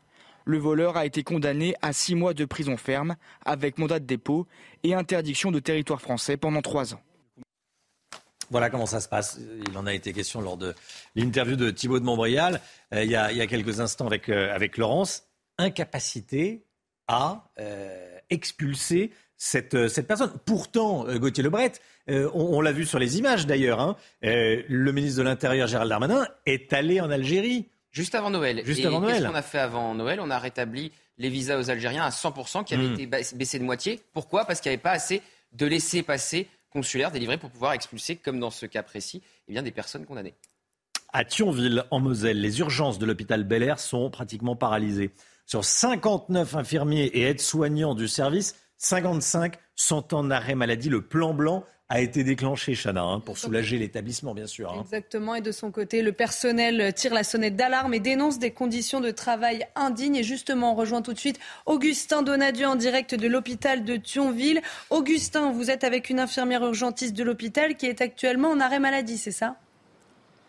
Effectivement, comme 93% du service des urgences ici au CHR euh, de euh, Thionville. Alors, l'infirmière avec qui je suis souhaite garder évidemment euh, l'anonymat. Merci d'être avec nous ce matin. Dites-nous en quoi la situation ici au CHR de Thionville eh bien, est critique au point de mettre quasiment fin à son activité? Bah écoutez, on ne peut plus se permettre de travailler comme ça. Nos conditions de travail ne sont plus pour la sécurité des patients. Quand on a plus de 90 patients sur le plateau, c'est très compliqué. Les gens restent quasiment 4 jours aux urgences par manque de lits d'hospitalisation. On n'arrive plus à assurer des soins de qualité dans le respect de la pudeur et des besoins des patients. Vous êtes en burn-out ou à la limite Vos collègues, dans quel état d'esprit sont-ils? Euh, c'est la limite du burn-out, effectivement. C'est un épuisement euh, physique parce que c'est très compliqué de devoir se faufiler entre des brancards, de manipuler euh, les brancards quand un service est surchargé et psychologique parce qu'on n'en peut plus. C'est une grosse fatigue et c'est pas la manière dont on veut travailler. En quelques mots, qu'est-ce que vous demandez au gouvernement? On aimerait qu'ils nous trouvent euh, bien sûr des solutions. Alors les solutions, ça serait des lits d'hospitalisation dans les services, ça serait euh, des moyens euh, matériels et ça serait aussi ben, de rendre l'hôpital un petit peu plus attractif pour que des soignants aient envie de venir travailler et qu'il y ait du personnel qui ait plus ce problème de fermeture de lits. Merci beaucoup, merci beaucoup d'avoir été avec nous. Bon courage à vous. Des difficultés que, ce personnel soignant eh bien, euh, subit, vit depuis plusieurs mois. Et le ministre de la Santé, François Braun, connaît bien cette situation parce qu'avant de prendre la tête du ministère de, la Santé, il était lui-même euh, chef du service des urgences du CHR de Thionville, juste derrière moi. Merci beaucoup, Augustin Donadieu, en direct euh, de, cet hôpital. Le système de, de santé est en euh, grande souffrance, est en grande difficulté. Il prend l'eau, euh, c'est le chaos euh, dans certains territoires. On a vu ce qui se passait à l'hôpital de Thionville. Là maintenant, on va aller en, Eure-et-Loire, bon, autour de Chartres. Les médecins, certains, médecins libéraux cette fois, ont arrêté le travail. Pourquoi? Eh bien parce que, petit 1, c'est le désert médical. Petit 2, comme il y a très peu de médecins, un tiers des médecins, des patients n'ont pas de médecin traitant. Résultat des courses, bah, qu'est-ce qu'ils font quand ils ont besoin d'un rendez-vous chez le médecin? Ils appellent le 15, ils appellent le 18, donc les hôpitaux sont surchargés. Ça craque de partout et on était à 7h10 en direct avec Julien Cotet, le docteur Cotet, président de l'Ordre des médecins de Réloir. Il nous a dit qu'un tiers des habitants du département n'avaient pas de médecin traitant. Conséquence, les services d'urgence sont submergés. Écoutez faut arrêter de nous dire que c'est un problème de numerus clausus. Il y a largement assez de médecins formés. Le problème, c'est qu'il n'y en a que 10% qui s'installent. C'est ça le problème. Donc quand vous dites qu'il faut les attirer, il faut les former, non mais ils sont déjà formés. Pourquoi ils ne s'installent pas? Quand vous êtes stagiaire en, médecine générale et que vous passez dans le département comme dans n'importe quel autre département en stage et que vous voyez votre maître de stage qui fait jusqu'à une heure, une heure et demie de consultation non justifiée par jour, est-ce que vous avez envie d'exercer ce métier? Non. Alors, il y, a eu la, maison médicale de, garde au Coudray, près de Chartres. Euh, une maison médicale, donc plusieurs médecins dans une maison de santé. Bon, on voit ça de plus en plus. Mais alors, c'était la, c'était la foire d'empoigne. Les, patients euh, se tapaient dessus. Les médecins devaient euh, faire, la, faire la police, c'est ça? Quand vous avez euh, deux enfants en bas âge qui ont 42 fièvres et qu'il n'y a personne dans le département qui peut ausculter votre gamin, et eh ben quand vous arrivez dans une salle d'attente où il y a déjà 30 personnes à 8 heures, ben vous vous battez entre vous pour avoir accès aux soins. Et nous, on est dans une, dans une telle situation de désespoir qu'on comprend l'agressivité des gens. Voilà le système de santé en France qui est au bord du gouffre. On était à Thionville et vous avez entendu comment ça se passe dans, en, en Eure-et-Loire. L'explosion du prix de l'énergie. Le groupe Cofigeo n'a pas eu d'autre choix que de fermer quatre sites, dont une usine William Sorin en Seine-et-Marne, une usine de plats cuisinés à Saint-Thibault des Vignes qui a vu sa facture d'électricité multipliée par 10, Chana. Hein. Et conséquence, un arrêt provisoire des activités pour au moins 30 jours et 200 salariés du site, euh, du site au chômage technique. Valentine Leboeuf et Charles Baget. Une entreprise historique qui baisse le rideau pour au moins 30 jours. William Sorin est installé en Seine-et-Marne depuis près d'un siècle. La société de plats cuisinés fait partie du paysage et pour les habitants, c'est un début d'année morose. C'est terrible, terrible pour ceux qui, pour ceux qui travaillent, pour, euh, pour nous de Saint-Thibault. C'est notre usine euh, historique. Ça fait depuis 88 que j'habite à Lagny. Depuis 88, je connais William Sorin. C'est très impactant pour la commune et pour les gens. Dans un communiqué, la direction explique subir les effets du Covid, de l'inflation et de la guerre en Ukraine. Sa facture énergétique a été multipliée par 10. Avec une facture annuelle pour les énergies passant de 4 à 40 millions d'euros, cette décision est devenue inévitable pour protéger notre entreprise et ses salariés. Conséquence, 200 employés au chômage technique. Un impact sur les familles mais aussi sur les commerces de proximité, comme cette boulangerie. Avec tous les salariés qui n'ont pas de travail, bah, du coup, en fait, c'est des clients en moins. Et pour, les, et pour la ville aussi, ça impacte tous les commerçants.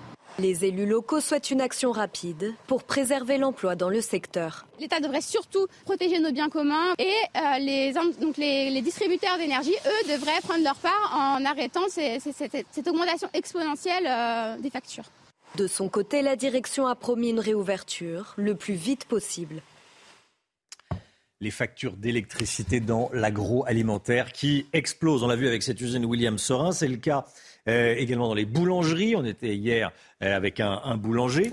C'est le cas également, par exemple, dans les pressings. Bah oui, ça consomme beaucoup d'électricité, une machine à laver et un sèche-linge. On est allé dans un pressing du Lot-et-Garonne au bord de la fermeture. L'entreprise a vu le montant de ses factures multiplié par 3 et par 5. Et malgré une clientèle fidèle et 36 ans d'ancienneté, la patronne n'exclut pas de mettre la clé sous la porte. Jérôme Rampenou.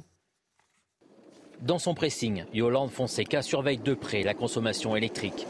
Les machines sont très énergivores quand il faut monter en température. Nous avons la machine à nettoyage à sec que vous avez ici, qui est une grosse consommatrice euh, d'électricité. Certaines ont pu être modifiées pour limiter leur consommation. Aujourd'hui, on a équipé donc trois machines sur quatre d'ozone qui nous permet de réduire l'électricité, mais on n'a encore pas les chiffres exacts, euh, mais on a un abonnement pour ça.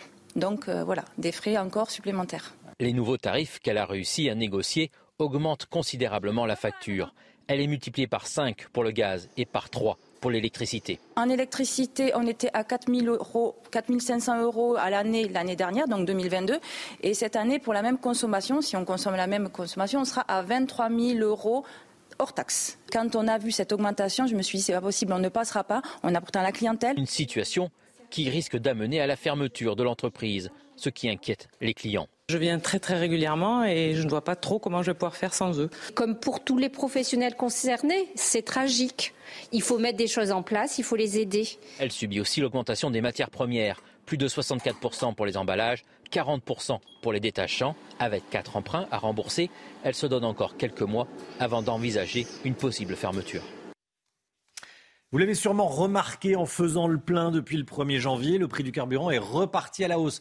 Fini la prime du gouvernement et puis le prix augmente. Alors regardez, en une semaine, 1,93€ le litre de gasoil actuellement, plus 17 centimes en une semaine.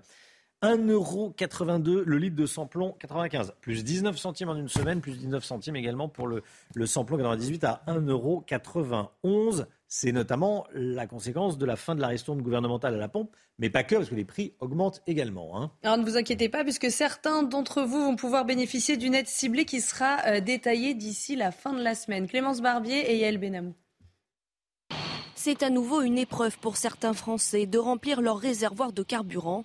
Les automobilistes regrettent déjà la ristourne de l'État. Là, ça va faire, euh, par exemple, avec un plein, ça, va faire 20 euros de plus. Hein. Ah oui. Avant, c'était euh, du 1,60€, 70 le litre. Maintenant, regardez, je mets pour 40 euros, vous n'avez même pas 20 litres. Et avec les amendes, le stationnement, le parking, on s'en sort pas. Seuls les 10 millions de travailleurs les plus modestes pourront bénéficier d'une indemnité de 100 euros.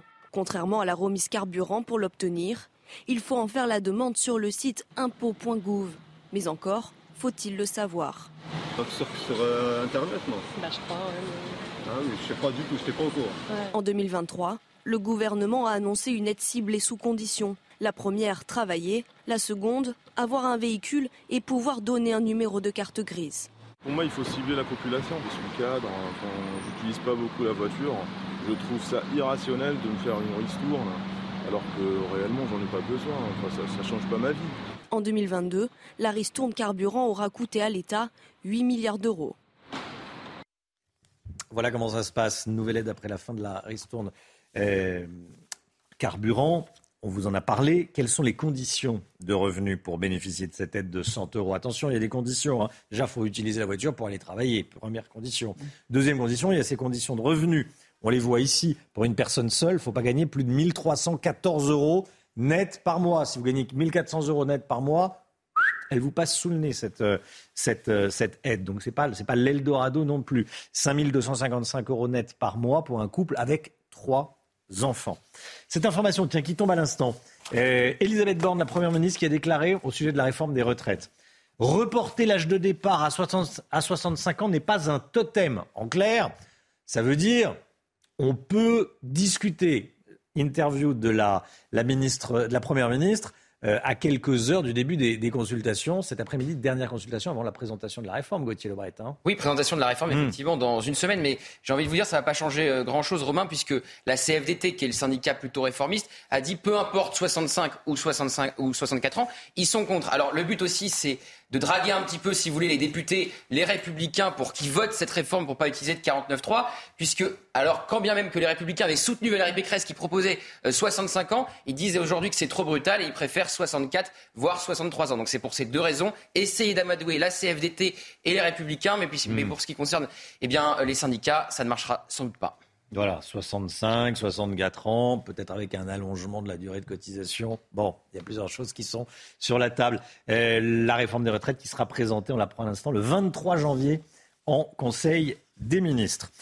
Éteindre l'éclairage public la nuit pour faire des économies d'énergie, c'est la solution adoptée par de nombreuses commune pour faire face à l'explosion du prix de l'électricité.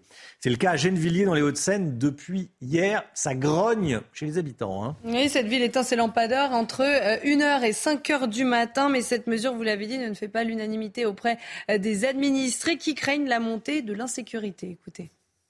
Par la sécurité, il n'en faudrait pas que ça soit coupé. Moi, ça m'est déjà arrivé de me faire euh, aussi comment voler, comment au métro à 8 h du soir. Pour moi, c'est pas gênant. Après, je conçois que pour certains, ça risque d'être un peu, ouais, un, peu embêtant. Je trouve que c'est une catastrophe parce que de ne pas avoir de lumière à 1h30 du matin, quelqu'un qui doit sortir en urgence, qui doit aller, je sais pas, chez euh, à l'hôpital ou au commissariat ou sortir son chien ou quelqu'un qui travaille de nuit, il n'y a pas de lumière, c'est super dangereux. Il faut faire des choses pour voir que l'écologie et que la planète soient sauvées. Donc moi je pense qu'à un moment donné, il faut agir.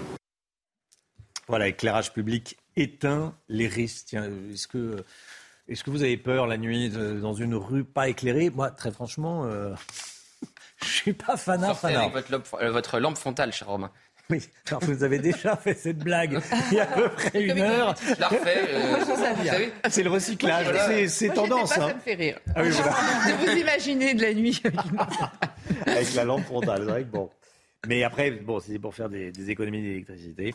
Euh, le maire l'a dit, hein, si ça ne fonctionne pas, si les gens ont trop peur, s'il y a des agressions, des vols, on arrêtera, on rallumera la lumière. Allez, la santé dans un instant avec Brigitte Millot. Tout d'abord, le point info, on commence avec les dernières informations sur les retraites, Chana. Elisabeth Borne reçoit aujourd'hui les partenaires sociaux pour parler retraite. Une deuxième rencontre aura lieu demain et les échanges s'annoncent tendus puisque les syndicats rejettent fermement le projet de l'exécutif qui prévoit entre autres de repousser l'âge de départ. Et justement, Elisabeth Borne vient de déclarer que le report de l'âge de départ à 65 ans n'était pas un totem. L'Ukraine et l'Union européenne tiendront un sommet le 3 février prochain à Kiev. Objectif discuter du soutien financier et militaire européen à l'Ukraine. Les dirigeants ont évoqué la livraison d'armes et le lancement du nouveau programme d'aide financière pour l'Ukraine. Une enveloppe de 18 milliards d'euros adoptée le mois dernier par le Parlement européen.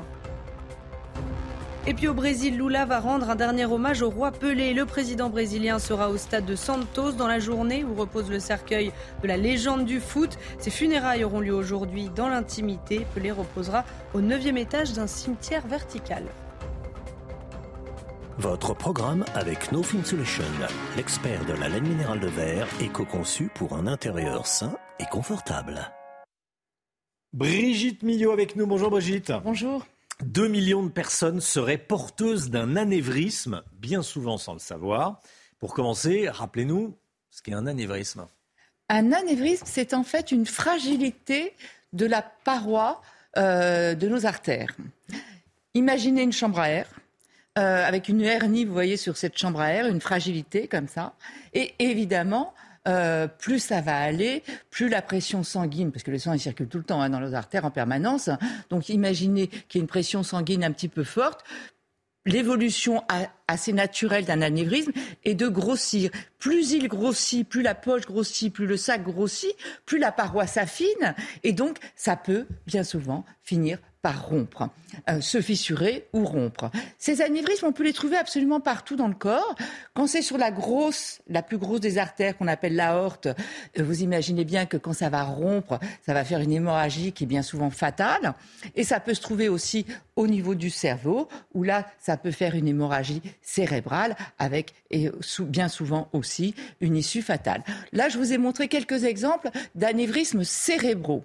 Donc on va le voir. Ça fait un petit sac. Vous allez voir tout de suite. Euh, il y en a plus. On peut en avoir plusieurs. Hein. Plusieurs dans le cerveau, plusieurs euh, à plusieurs endroits. Vous voyez, c'est cette petite poche comme ça. Et regardez à droite, on l'a mis en détail et on voit bien que le sang il passe aussi par là. Donc il va tourbillonner dans cette espèce de sac et il va finir par grossir, grossir, grossir et se fragiliser encore plus jusqu'à arriver à se rompre. Alors quels sont les principaux symptômes? C'est je parle des anévrismes cérébraux là, hein. c'est une espèce de douleur, mais d'une intensité terrible dans votre cerveau. C'est-à-dire qu'en fait, vous avez comme un coup de tonnerre, comme ça, qui arrive brutalement, douleur brutale, intense, c'est une urgence. C'est-à-dire qu'en fait, il faut immédiatement appeler le 15. Si vous ne pouvez pas que la personne à côté le fasse, là, on voilà, on ne, rigole pas. Euh, c'est une urgence. Il faut absolument arriver à traiter le plus rapidement possible. Après, on peut avoir d'autres signes accompagnateurs, hein. surtout quand il y a des fissures au début. Mmh. On peut avoir des nausées, des vomissements, suivant la localisation, des troubles de la parole, de, tous les symptômes qu'on connaît. La bouche qui se tord. Bien sûr, c'est comme un AVC. C'est ce que oui. Mais ça fait la partie, différence avec un AVC. Et ça fait partie des AVC. C'est une des causes des AVC, mmh. des accidents vasculaires cérébraux. Euh, photophobie, c'est-à-dire que la lumière vous gêne, enfin vous êtes vraiment très mal. Mmh. Donc là, évidemment, c'est une urgence. Alors, je vous ai mis là les principaux traitements. Euh, on peut agir soit en mettant, en, opérant euh, et en mettant, on, va ouvrir le crâne hein, et on va mettre comme un petit clip, si vous voulez, vous voyez à droite, par voie chirurgicale, on ouvre et on va aller poser un petit clip au collet pour empêcher euh, le saignement. Vous voyez, on le resserre comme ça et on met un petit clip. Mais ça, c'est une intervention. C'est à peu près dans 10% des cas, on fait une intervention qui est assez lourde. On sait mener cette opération, je vous coupe une dans un cerveau oui, bien sûr. Oui, dans le cerveau. Oui, oui, dans le cerveau, on arrive, on met un petit clip au, niveau de l'artère, mais c'est une intervention lourde. La plupart du temps, dans 90% des cas, on va passer par voie fémorale, c'est-à-dire qu'on va vous faire une petite ouverture au niveau de l'aine, on va monter comme ça un petit guide qui va arriver, qui va passer par toutes les artères, qui va arriver dans le cerveau. Et là, dans le cerveau, qu'est-ce qu'on va faire avec ce petit guide, ce petit cathéter, si vous voulez? On va glisser un fil de platine et on va remplir comme ça, regardez la petite boule, euh, ça s'appelle un coil, on va remplir comme ça le petit anévrisme, le sac, mais on va le remplir plein, plein, plein, plein de ce platine qui est très bien supporté et qui va euh, remplir le sac anévrismal. Voilà les deux principes. Vous racontez ça comme si c'était euh, de la plomberie. C'est beaucoup plus compliqué. mais c'est juste pour vous expliquer simplement comment ça fonctionne. Donc voilà. Mais le problème, vous le disiez, 2 millions de personnes en France porteuses d'un anévrisme. 6 000 ruptures d'anévrisme. Donc, Par 2 millions, 6 hmm. 000 euh, ruptures. Hmm. Euh, voilà. Donc l'idée, ce serait quand même se dire, bah, on aimerait bien savoir qui en a, qui en a pas. Sauf que non. D'abord parce qu'on ne peut pas tester tout le monde, hein, on ne peut pas faire un dépistage euh, chez tout le monde, mais surtout, en plus, comme on ne peut pas prévoir comment va évoluer un anévrisme, est-ce qu'il va se rompre ou pas Donc on va décider en fonction de la taille. On sait qu'en dessous de 5 mm, on touche pas parce qu'il y a peu de chances qu'il se rompe de la taille, de la localisation. On va évidemment, si on le dépiste, par exemple, on vous fait un examen, une IRM, et on voit que vous en avez un, alors qu'il ne vous fait pas souffrir du tout, aucun symptôme. Qu'est-ce que c'est très difficile la décision. Donc s'il est tout petit, on fait rien. On va vous proposer éventuellement une surveillance. Vous demandez, vous traitez la tension s'il y a une hypertension. Vous demandez d'arrêter de fumer puisque chaque bouffée de cigarette, ça abîme les artères cérébrales. Euh, mais voilà, la vraie difficulté, elle est là, elle est d'arriver à savoir, surtout qu'après vous vivez, si vous savez que vous en avez un mais sans symptômes, avec une espèce d'épée de Damoclès sur votre tête. Donc c'est très compliqué. Donc l'idée, ce serait évidemment d'arriver à pouvoir prévoir l'évolution d'un anévrisme et la recherche avance dans ce sens. Votre programme avec No Solution, l'expert de la laine minérale de verre, éco-conçu pour un intérieur sain et confortable cette information qui tombe à l'instant. Vous savez, on, fait des, on mène des tests, on opère des tests Covid sur les voyageurs chinois. C'est inacceptable, dit Pékin, euh, qui évoque de possibles contre-mesures. Ça tombe à l'instant. 8h53, restez bien avec nous dans un instant. C'est l'heure des pros avec Pascal Pro et tous ses invités. Bien sûr, on se retrouve demain matin dès 5h55 pour une nouvelle matinale. Belle journée à vous, à demain.